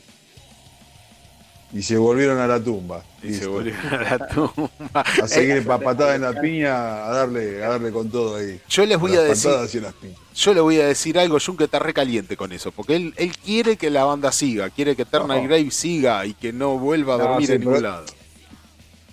pero a veces, esto de desde, bandas desde- nuevas. desde el lado de vista, de- desde el punto de vista de que uno es de un fan, obviamente siempre vos querés que la banda que te gusta siga, pero de- después es decide la banda. Si ustedes desean seguir, lo vamos a recibir con las tumbas abiertas. Y si no desean seguir, está bien. Los que nos dieron, yo, lo que personalmente para mí, son tres discos majestuosos. A mí me gustan, bueno, en el último vos, vos no estuviste, Silvio, pero no estuviste en la grabación, pero participaste de, de algunas composiciones y estuviste en los otros dos. Son tres discos maravillosos, así que si no siguen, está bien, porque la- las cosas no tienen que ser forzadas, tienen que ser natural, como es la música de Patada en la Piña, que se nota que es natural y por eso sale tan, tan bien y llega tan profundo el mensaje. Mirá cómo te pasé de Eternal Grave y te lo cerré con Patada en la Piña. Grosso, boludo, ¿verdad? que le pasaste, re bien. Señoras y señores, este 14 de octubre la banda va a darse el lujo de tocar con Loquero. Así, de, de hecho, viejo, estoy leyendo desde, desde mi pantalla la- el, el fan- el- pormenorizado que ha, ha destacado a patada en la piña con esta fecha que Loquero. ¿Qué esperan encontrar? ¿Con quién, con quién esperan encontrarse y qué, qué esperan de esta fe- próxima fecha? Que Loquero, una banda, una banda que ya tiene unos, una pavada de años en la Argentina. Uf. Uf, sí, ¿no? Y bueno, lo que esperamos con la, la próxima fecha que se viene es, primero que nada, encontrarnos con todos nuestros amigos, con toda nuestra gente, toda la gente que nos quiere, Y segundo, esto fue eh, el capricho de un niño que, que de, de- de pequeño se encontraba en su pieza escuchando loquero, loco, y, que sigue yendo a recitales hoy con 38 años y, y cruzarse.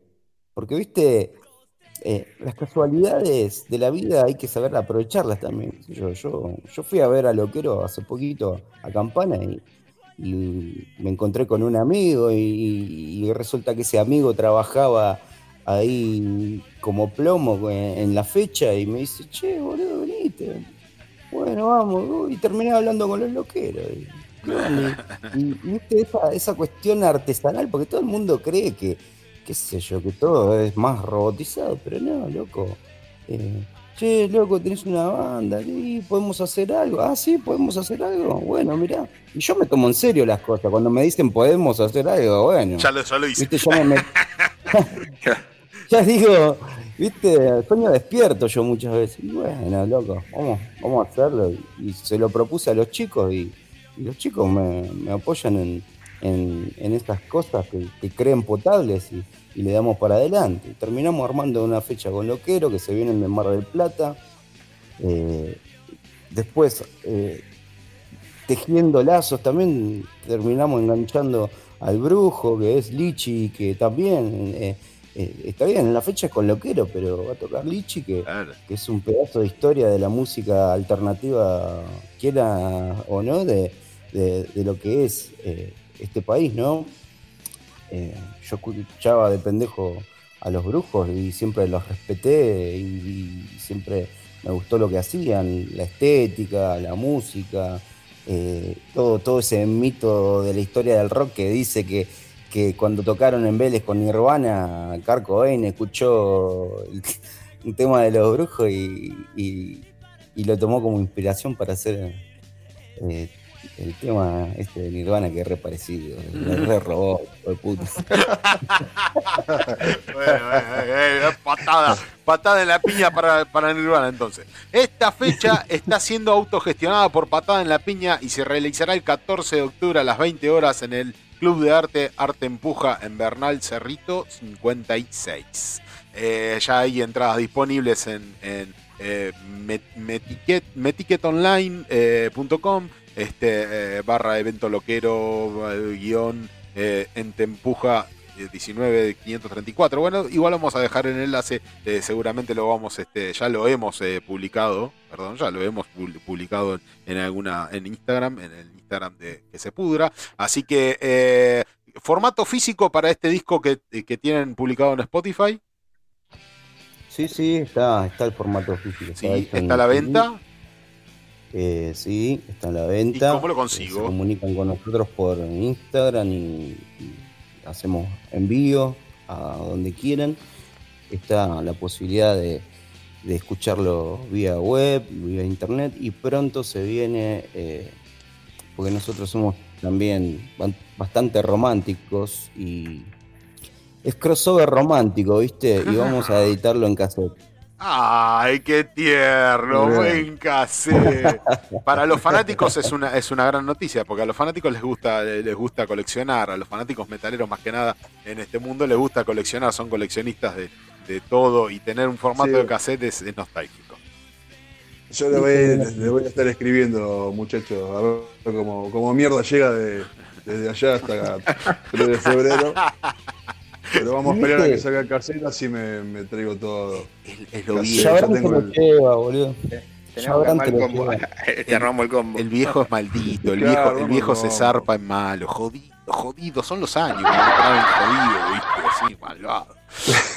Quiere hacer esas cosas nada más que para joder. Eh, como todo viejo, No, no, yo quiero, quiero, quiero el CD, quiero el cassette, patada en la piña, ya que está, pues ya que se toman el, el- el trabajo. El combo. A mí me Hace- gusta la banda, pero se toman el trabajo de editarlo, lo quiero tener, porque a mí me gusta tenerlo. Obvio, si hace poquito lo mandamos a Neuquén, lo- a muchachos de Neuquén, les llegó el material de patada, lo mandamos por correo. está. Muy bien, muy, pero muy bien, muy bien, muy bien. No se olviden. Vamos a matar, vamos, no vamos a matar mensajeando entonces. Dale, de una, de una. Bueno, patada en la piña entonces, 14 de octubre, 20 horas, en Club de Arte, Arte Empuja en Bernal, Cerrito 56, volvemos a repetir, pueden pedir el formato físico a Patada en la Piña, se pueden contactar con ellos, Patada en la Piña Oficial en Instagram, arroba Patada en la Piña Oficial, eh, y tienen el disco para escuchar en Spotify, este disco, este eh, el grandioso disco Superando la Realidad de 12 temas, consta con 12 temas. Este, algunos más cortos, otros más largos. Hay, hay temas que son muy cortitos. un Sí. minuto 5, Son- 12 segundos. ¿Qué onda? bueno, Adi- son un poco. Sí, Adivinen de quién es la idea. Una patada en la. ¿De quién fue la idea? Pará, pará, porque Ah, la, dejó, fue un ahí- poco de- la dejó picando. Fue un poco de, un poco de todo, fue un poco de todo en realidad. ya se retiró, Pero ya, ya hizo para atrás, ya no, no. quiso decir. No, no, pero viste, era, era esa. Lo que pasa que ah, lo tenemos todo esa idea, ¿no? De, de eso de, de- de escuchar banda de Greencore. Hagamos Sí, un tema de dos, de sí. dos- de Dos dos segundos, hagamos un tema de 10 segundos. Algunas cosas salieron naturales, otras. Bueno. Sí, en el momento, en el momento.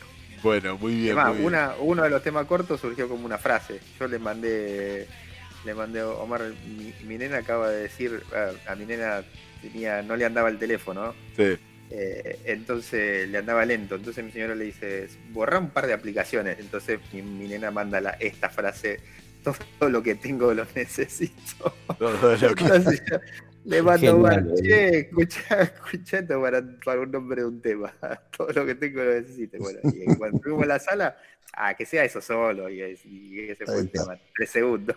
Bueno, muy bien, muchachos. Este, agradecido, les agradezco por esta entrevista. Eh, me estoy quedando sin tiempo, en realidad yo estoy repasado. Pero bueno, no importa, valió la pena eh, todo. La verdad que una gran entrevista con gente muy, muy, muy copada, con mucha filosofía en lo que hace, con lo- una, una cuestión artística muy, muy, muy bien armada, muy filosóficamente armada, que nos deja algo que es lo que siempre yo digo, el metal, eh, y en este caso el crossover también, eh, nos deja algo en qué pensar, de acuerdo o no, podés estar de acuerdo o no, pero siempre teniendo un mensaje de algo en qué pensar.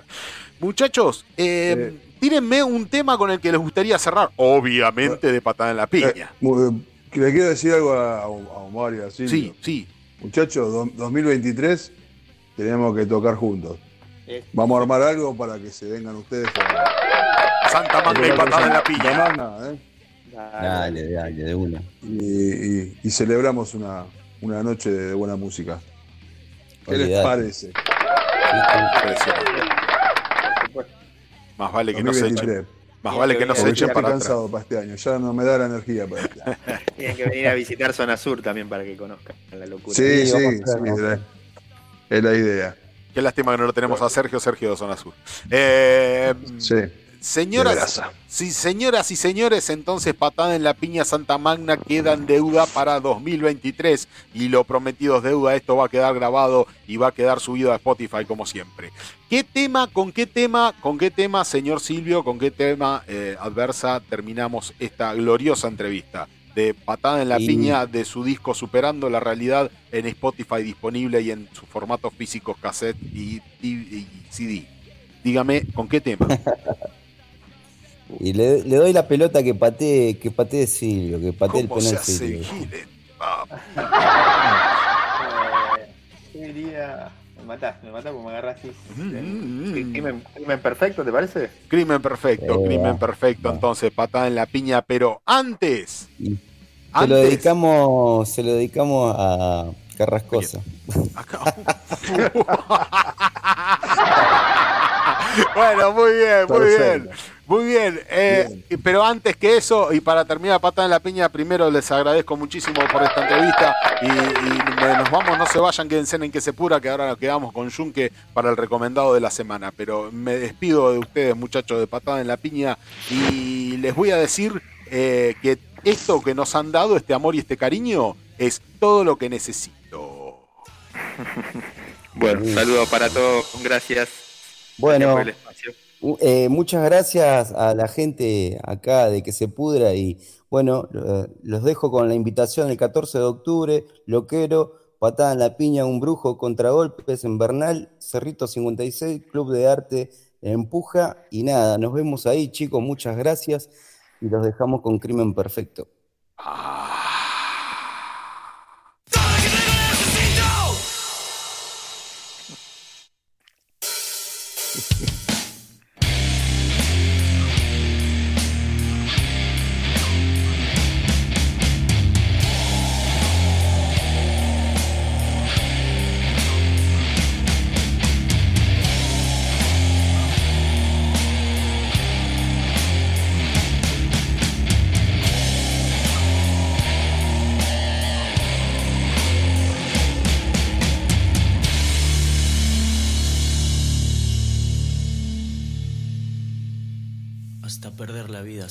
si es necesario. Para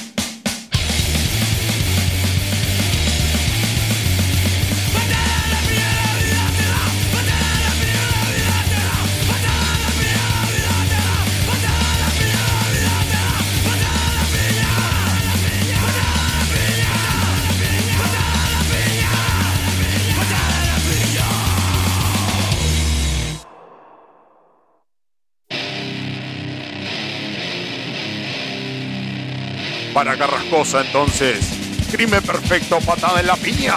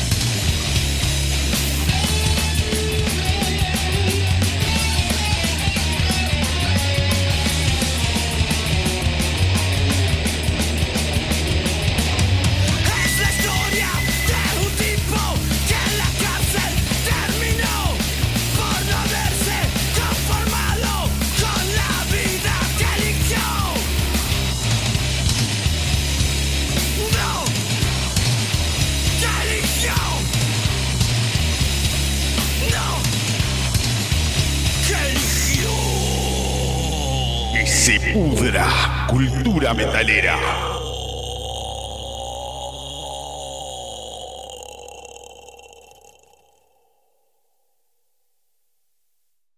Bueno, muy bien, esto ha sido patada en la piña, entonces esta, esta entrevista maravillosa, Jun, que estás contento. Sí, sí, sí, sí, sí, muy contento, muy contento. Viste, buena, buena onda los muchachos. Sí, una, Eh, una, una gran banda, una banda, una gran banda con ideas muy claras, que la saben expresar muy bien, va muy bien combinado lo, lo que canta Omar con lo que tocan los, los locos, y la verdad que es una muy buena banda. A mí me gusta mucho, tiene gancho, eh, no es el típico hardcore que va, va, va enojado todo el tiempo, hay, hay un enojo, obvio, pero me a mí me gusta mucho Patada en la Piña. Lo que no me gusta es que dura poquito, me quedo con las ganas. Cortito, cortito el disco. Cortito el disco, Eh, sí, pero viste, me termina y te queda diciendo, y bueno, lo ponemos de vuelta. ¿qué? Y bueno, tiene esas cosas. Eh, don Junque, continuando un poquito con el programa, eh, tengo un par de noticias que me guardé. ¿Prefiere las noticias o el recomendado? Ah, vamos a las noticias. Vamos con la noticia. Bueno, entonces, este, dos noticias particularmente. Eh, Ripper Owens eh, saca Return to the Dead Row, eh, dice, y que será lo próximo que va a sacar Ripper Owens. Este, mm, un EP que ha sido producido por Jamie Shasta, el vocalista de Judas Priest, de Ripper Owens. Este, nos visitará en conciertos en otoño y lanzó el verano la canción en Butler. Este, un avance de lo que será su próximo trabajo de EP, Return to the Dead Row. Eh, este trabajo dice que va a ser lanzado eh, eh, bajo el nombre de Reaper y saldrá a la venta en finales de octubre, principios de noviembre. Eh, dice, es así. Sí. Dice, cuéntala con la producción de Jimmy Shasta, de Shasta D. Snyder, como por ejemplo. Dice, los primeros detalles de Return to the Dead Row este, contará con canciones más pesadas eh, que de Owens hasta ahora, e incluye músicos como Nick Billmore, Charlie Billmore de D. Snyder, eh, ex Toxic Holocaust, y la guitarra de Chris Beudet de Shasta Entierro este, en, el- bajo. Eh, Bueno, eh, ahí, ahí Ripper Owens asegura entonces tener, este, creo que a la gente le va a gustar mucho, dice él, eh, si le gusta la parte más suave de mi carrera puede que no los convenza tanto, porque este EP es bastante pesado. De entrada empieza con un tema muy rápido y luego probablemente pasaremos a Embattled, este, y después tiene un par de canciones más rápidas. Embattled es la segunda can- de las canciones más suaves del disco, así que está muy bien, dice. Eh, así que promete un álbum bastante muy más pesado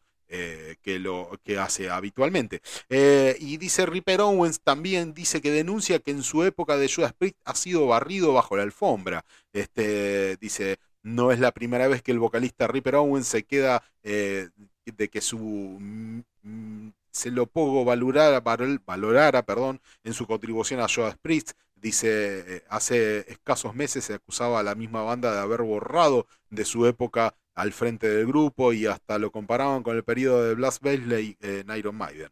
Este, la esperada inclusión de Judas Priest en el Salón de la Fama del Rock and Roll, en el apartado, eh, el apartado de excelencia musical, ha sido, ha servido a Owens para volver a cargar contra su antigua banda y señalar de que no ha recibido ni una llamada sobre el evento en cuestión. O sea, nadie lo invitó al evento eh, junto a Judas Sí. Priest. ¿Por Dice, qué lo van a invitar? Así lo contaba en una entrevista este, para Line eh. Fever. Dice de propias palabras de él, es extraño que algo que pueda sorprender y escuchar a un amigo que, que de la banda eh, jamás me escuchás hablar mal de mi periodo cuando estaba en el grupo. Es un negocio, así que pueden herir tus sentimientos durante un segundo, pero todavía me caen bien los tipos. Es sorprendente que mi época en Judas Priest haya sido barrido bajo la alfombra. Así que recaliente Ripper Owens eh, con Judas Priest. Eh, ¿Usted su- supone que Ripper Owens no tuvo gran participación o no, fue muy destacado en Judas Priest como para que lo tengan en cuenta en el Salón de la Fama, por ejemplo? Eh, mira, primero el Salón de la Fama es, bueno, para ellos le darán importancia, ¿no? Después, no, ¿cuántos discos sacó eh, Ri- Ripper Owens? ¿Dos? Si no me equivoco. Creo que sí, creo que sí. No, sí, no, no, no Igual lo sé. que Bailey. Sí, sí, sí. Sí, bueno, y él se compara Eh, con Blas Bailey, así como eh, Claro, me hicieron lo y- mismo que le hicieron a Blaisley en, en Maiden. Va- van parejo porque también eh, hay Jugulator es un buen disco. Ajá. Y después, este, no me acuerdo cómo se llamaba el otro. es no como Virtual 11 de Maiden, pero no es, es un disco más flojito. Sí. Pero no, no se tienen que poner este. Está bien, lo podrían haber llamado porque participó, todo, pero después eh, eh, es como pasó con, con Deep Purple, ¿viste?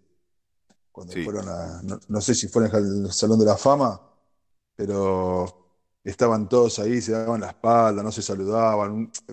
Es una imagen que no, no- no corresponde dar.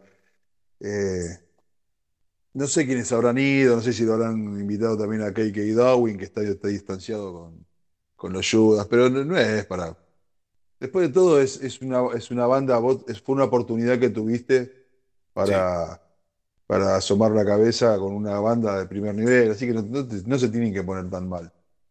Lo de barrido bajo la alfombra, no sé si, si será porque no, sobre este hecho puntual o porque por la música, porque si la música la podés encontrar, no sé si estarán los discos de que, que está Ray Owen en, en Spotify, pero me imagino que sí.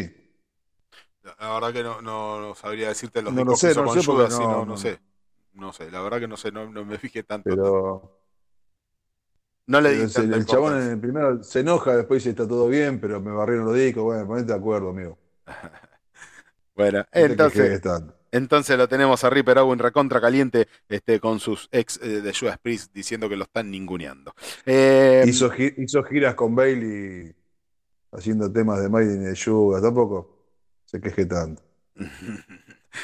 Bueno, muy bien. eh, y, bueno, ahora tenemos una noticia que por ahí no es tan, tan, obviamente no es para nada, ni copada ni graciosa. Eh, murió Vin Valencia, murió, eh, ayer dieron la noticia eh, de que murió Vin Valencia, mm, el ex batero de Almafuerte, en pleno concierto, dice la noticia, eh, en principio, y hasta, mirá si cómo habrá sido de, de, de coso que hasta hasta Infobae la levantó la noticia. Eh, dice, falleció a los 61 años mientras actuaba junto a Sirio, la banda que integraba con sus dos hijos y su esposa, en la cuadra Rock Club en San Justo, en Ramos Mejía, perdón. Ah, Eh, la- el, el bar, en de, el bar de, de mesa. De mesa. Sí, integró la banda, vos, integró la banda desde el 2001 hasta su disolución, dice. Eh, Vin Valencia, baterista reconocido por haber sido parte de Alma Fuerte, ¿no? Bueno, esa, ya la- esa parte la conocemos. Eh, en el 2016 murió este sábado a los 61 años mientras actuaba junto a Sirio, la banda que integraba con sus hijos, con sus dos hijos y su esposa en la Cuadra Rock Club, eh, el bar de mesa en Ramos Mejía. La noticia fue dada a través de un, escueto mensaje de, Claudio El Tano Marcielo, eh, compañero suyo de Almafuerte, y en sus redes sociales en la que publicó una foto suya acompañada de una leyenda, te fuiste del escenario, qué campeón, buen viaje, Vin. Eh, poco después se sumó Ricardo Iorio, el líder de Almafuerte, quien escribió en sus redes sociales, con profundo dolor queremos hacer llegar a todos sus famili- famili- familiares y allegados, amigos, nuestro pesar y condolencias por parte de todos los que formamos Iorio. Eh, Yo vi, vi un. Perdóname, que quería decir una cosita. Vi un video que subió en alguna de las páginas de, de Almafuerte, de Iorio. Sí. Un video muy cortito con Iorio hablando en el escenario sobre Vin Valencia. Sí. Muy, muy, muy lindo lo que él le, le dijo en ese momento. Y porque hablaban de que no se veían hacía un tiempo. Dice, no, él es de, uno, es de esos amigos que no hace falta verlos todos los días. Es de esos amigos que lo ves después de mucho tiempo y es como si lo hubieras visto ayer. Es un amigo de los pocos que tengo eh, en, en la vida y en esta y en la música, dice Iorio. Mirá vos. Y se abrazan ahí, muy, muy lindo. no, pensé que, no pensé que Vin Valencia significaba tanto para él. No, no, me- me- me- yo no lo conocía el videíto ese. Eh, pero la verdad que es muy, muy lindo. Muy lindo el- si lo- las palabras que le dijo en ese momento. Se la está diciendo arriba del escenario de Valencia, no es algo que escribió eh, después de conocerse la noticia esta de mierda. que- Noticia de mierda porque la verdad que es, es horrible. A mí no, no, no, no me gusta, me ponen mal cuando entero cual- de cualquier músico. Este es un músico más reconocido. Ya hemos, nos ha dado, nos ha tocado hablar sobre músicos menos reconocidos por ahí. Sí. A nivel que no la va, la noticia no la va a levantar Infobae, ponele. Sí. Pero son gente joven. De la manera, a mí no me, no es para decir, ay, te fuiste en el escenario grosso. No. Cosa, si fuera en el escenario tocando con, con toda la familia, me imagino un momento espantoso Sí. que habrá vivido la familia. Y no, no, no me gusta, no, no me gusta la noticia, es una mierda de, de todo punto de vista, desde lo que pasó y cómo pasó. Y me dejó pensando todo, todo el día, pobre Vin Valencia. Pobre Bueno. Vin Valencia, pobre los hijos, pobre la mujer, pobre la cuadra, pobre todo. A todo esto, eh, Ricardo, de propias palabras de él, en sus redes sociales personales, no las de Almafuerte ni las de Iorio, sino el- suya personal, Iorio Banda me refiero, ¿no? Sino sus redes sociales, Ricardo Iorio, eh, dijo, gracias por todo lo que nos brindaste en la música, pero sobre todo gracias por los momentos vividos para los que tuvimos fortuna de haberte conocido, eh, tu don de gente y hombría de bien, que descanses en paz, querido Vin. Todo Almafuerte te va a extrañar, querido Vin Valencia. Gracias por tantos años, amistad y metal pesado. Que en paz descanse. Así escribía eh, Ricardo sobre la muerte de Vin eh, ayer sábado. Dice, aunque existen bastante hermetismo, sigue Infobae, ¿no? detallando la noticia, dice, aunque existe bastante hermetismo en torno a la muerte del músico, las primeras informaciones provenientes de colegas y amigos que lo conocieron señalan que habría sufrido un infarto en pleno concierto. Eh, dice, precisamente este sábado se presentaba Sirio del grupo eh, que desde hace más de 10 años lideraba con sus hijos eh, David y Nils y que completa con su esposa Claudia Resnick en la cuadra Rock Club, este, un reducto ubicado en Rabo Mejía, la banda que estaba mostrando, el material de su cuarto disco cuyo lanza- lanzamiento se estaba previsto para antes de fin de este año. Bueno, dice, dice eh, todo esto detalla Infobae, entonces, eh, ¿qué va a hacer? Bueno, eh, la verdad que la situación es, en, en mi pa- particular opinión, la situación es, terrible porque se murió arriba del escenario junto a los hijos y la mujer. Esto fue todo muy, muy terrible, muy sorpresivo. eh, de, de un paro cardíaco, es, es como que te hace pensar de que te podés cagar muriendo en cualquier momento, en cualquier situación, amigo.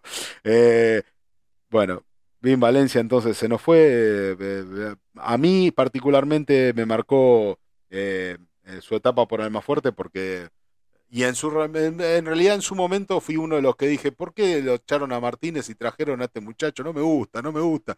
Me parece, nunca me gustó la forma de tocar de Vin Valencia, pero es una opinión musical, tampoco eh, es para, viste, a esta altura del son partido lo, menos relevante. tener. Eh, sobre el, el- te gusta más el baterista Sí, anterior. por supuesto. Eh, yo opino lo mismo, opino igual que vos.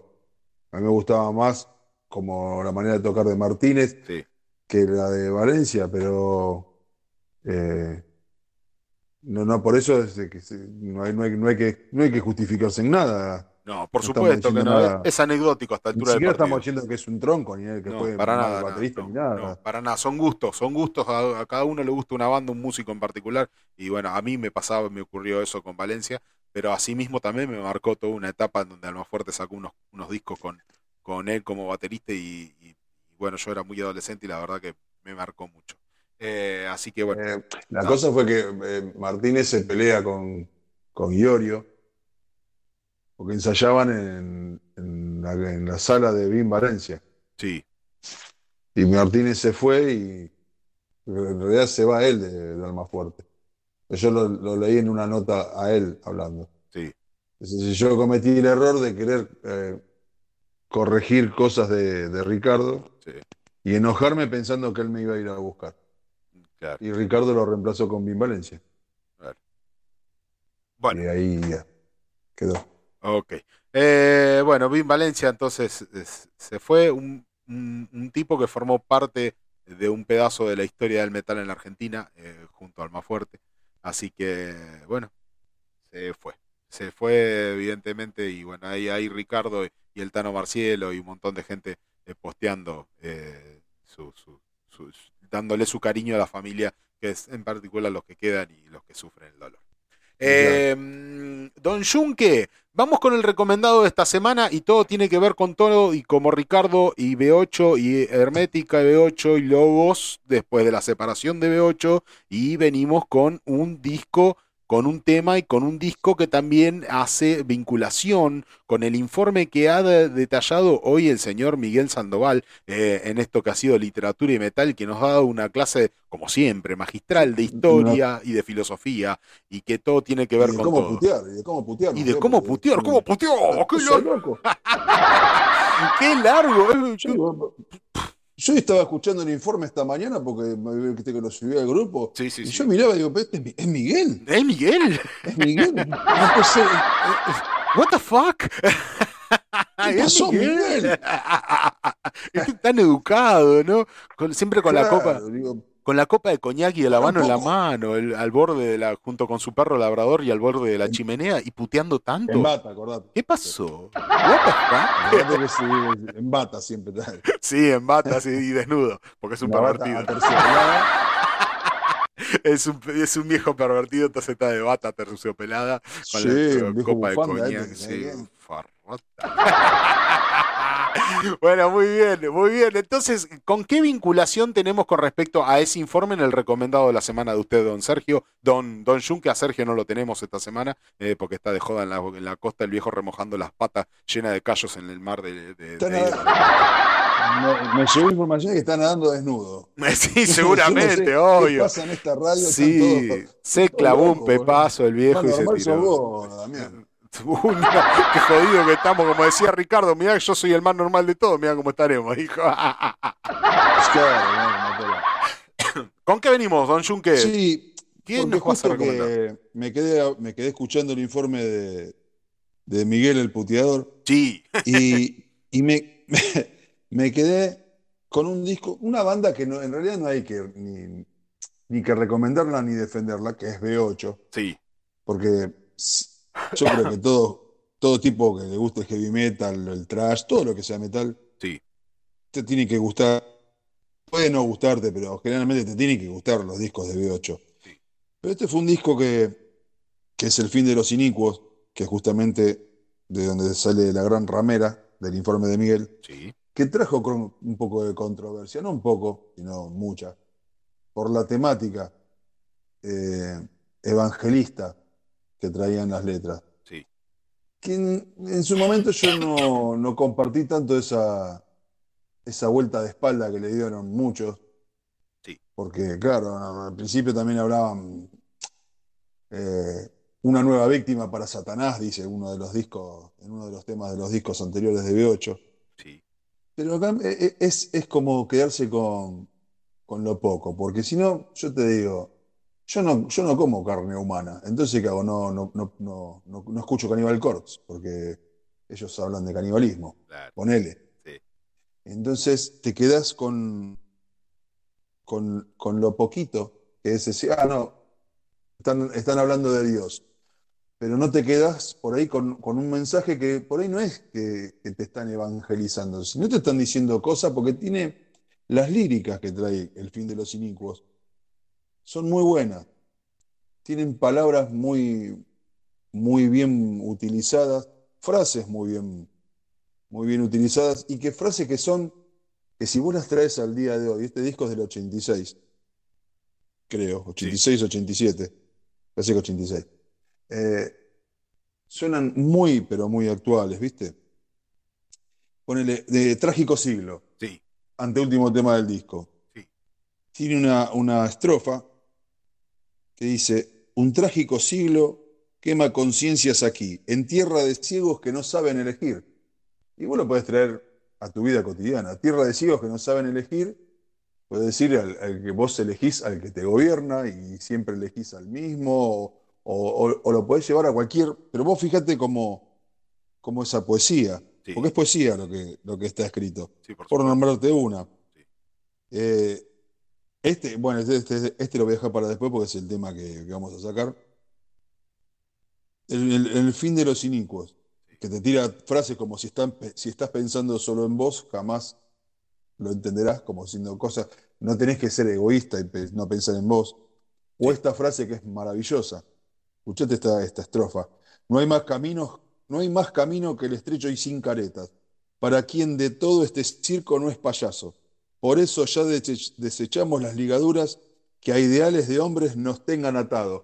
Es maravilloso esto. Vos- y ahora, si vos te quedás con, con- con frases de, de- de evangelizadoras, te vas a perder Bueno, pero un a, mensaje a ideales de, hombres que nos mantengan atados a ideales de hombres, eh, no hay forma de, esquivarle eso a que no sea, eh, eh, claro, las ligaduras, No, a las ataduras de los ideales de hombres.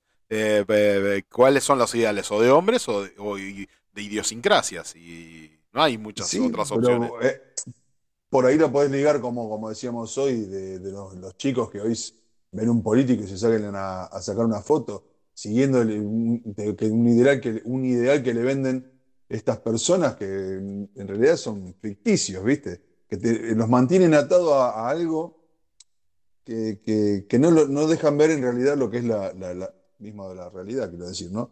Sí. Pero yo lo que voy, que las letras de este disco, sí, tienen obviamente, ¿viste? Porque en esta misma canción dice, cierto que existe un todopoderoso, las señales son testigos de su esencia. Sí, te está hablando, pero te está hablando de, la- de forma personal, Sí, de, de la, de la escritura de Ricardo Iorio, sí. no, no de un Beto Samarvide, ¿no? Y entonces a mí siempre me dio, porque aparte musicalmente es un discazo, es un discazo, y que fue, ha sido negado Sí. por sus letras este, evangelistas, digamos. Pero que a mí no, no me parece, y me parece que es injusto, porque es un, un gran disco con muy buenas letras. Y, y entonces, bueno, hoy se me ocurrió defenderlo, decirle a los jóvenes que le estén escuchando que se pudra, Sí. que le, que le den una oportunidad a B8, El fin de los inicuos, Sí. que es un discazo. Eh, el tema que vamos a escuchar, que se llama. ¿Cómo se llama? Ciega ambición.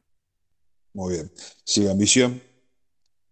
En grises calles infectadas de tensión, sucias paredes dejan ver la desunión, todo está prohibido, salvo ser uno más de los que olvidan y piden seguridad.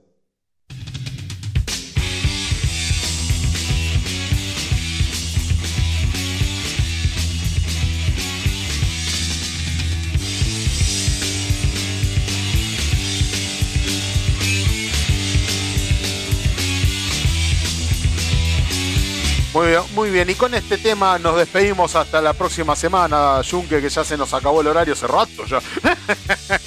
se nos Sí, ya no estamos en el aire. Sí, sí, yo no sé.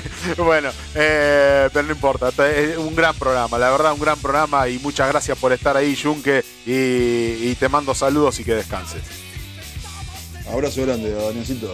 Hablamos el domingo. Abrazos, abrazos y nos vemos en Que Se Pudra. No se olviden de seguirnos en Facebook, en Instagram y todos los capítulos de Que Se Pudra, todos los programas subidos a Spotify en espacio 15 centavos Que Se Pudra.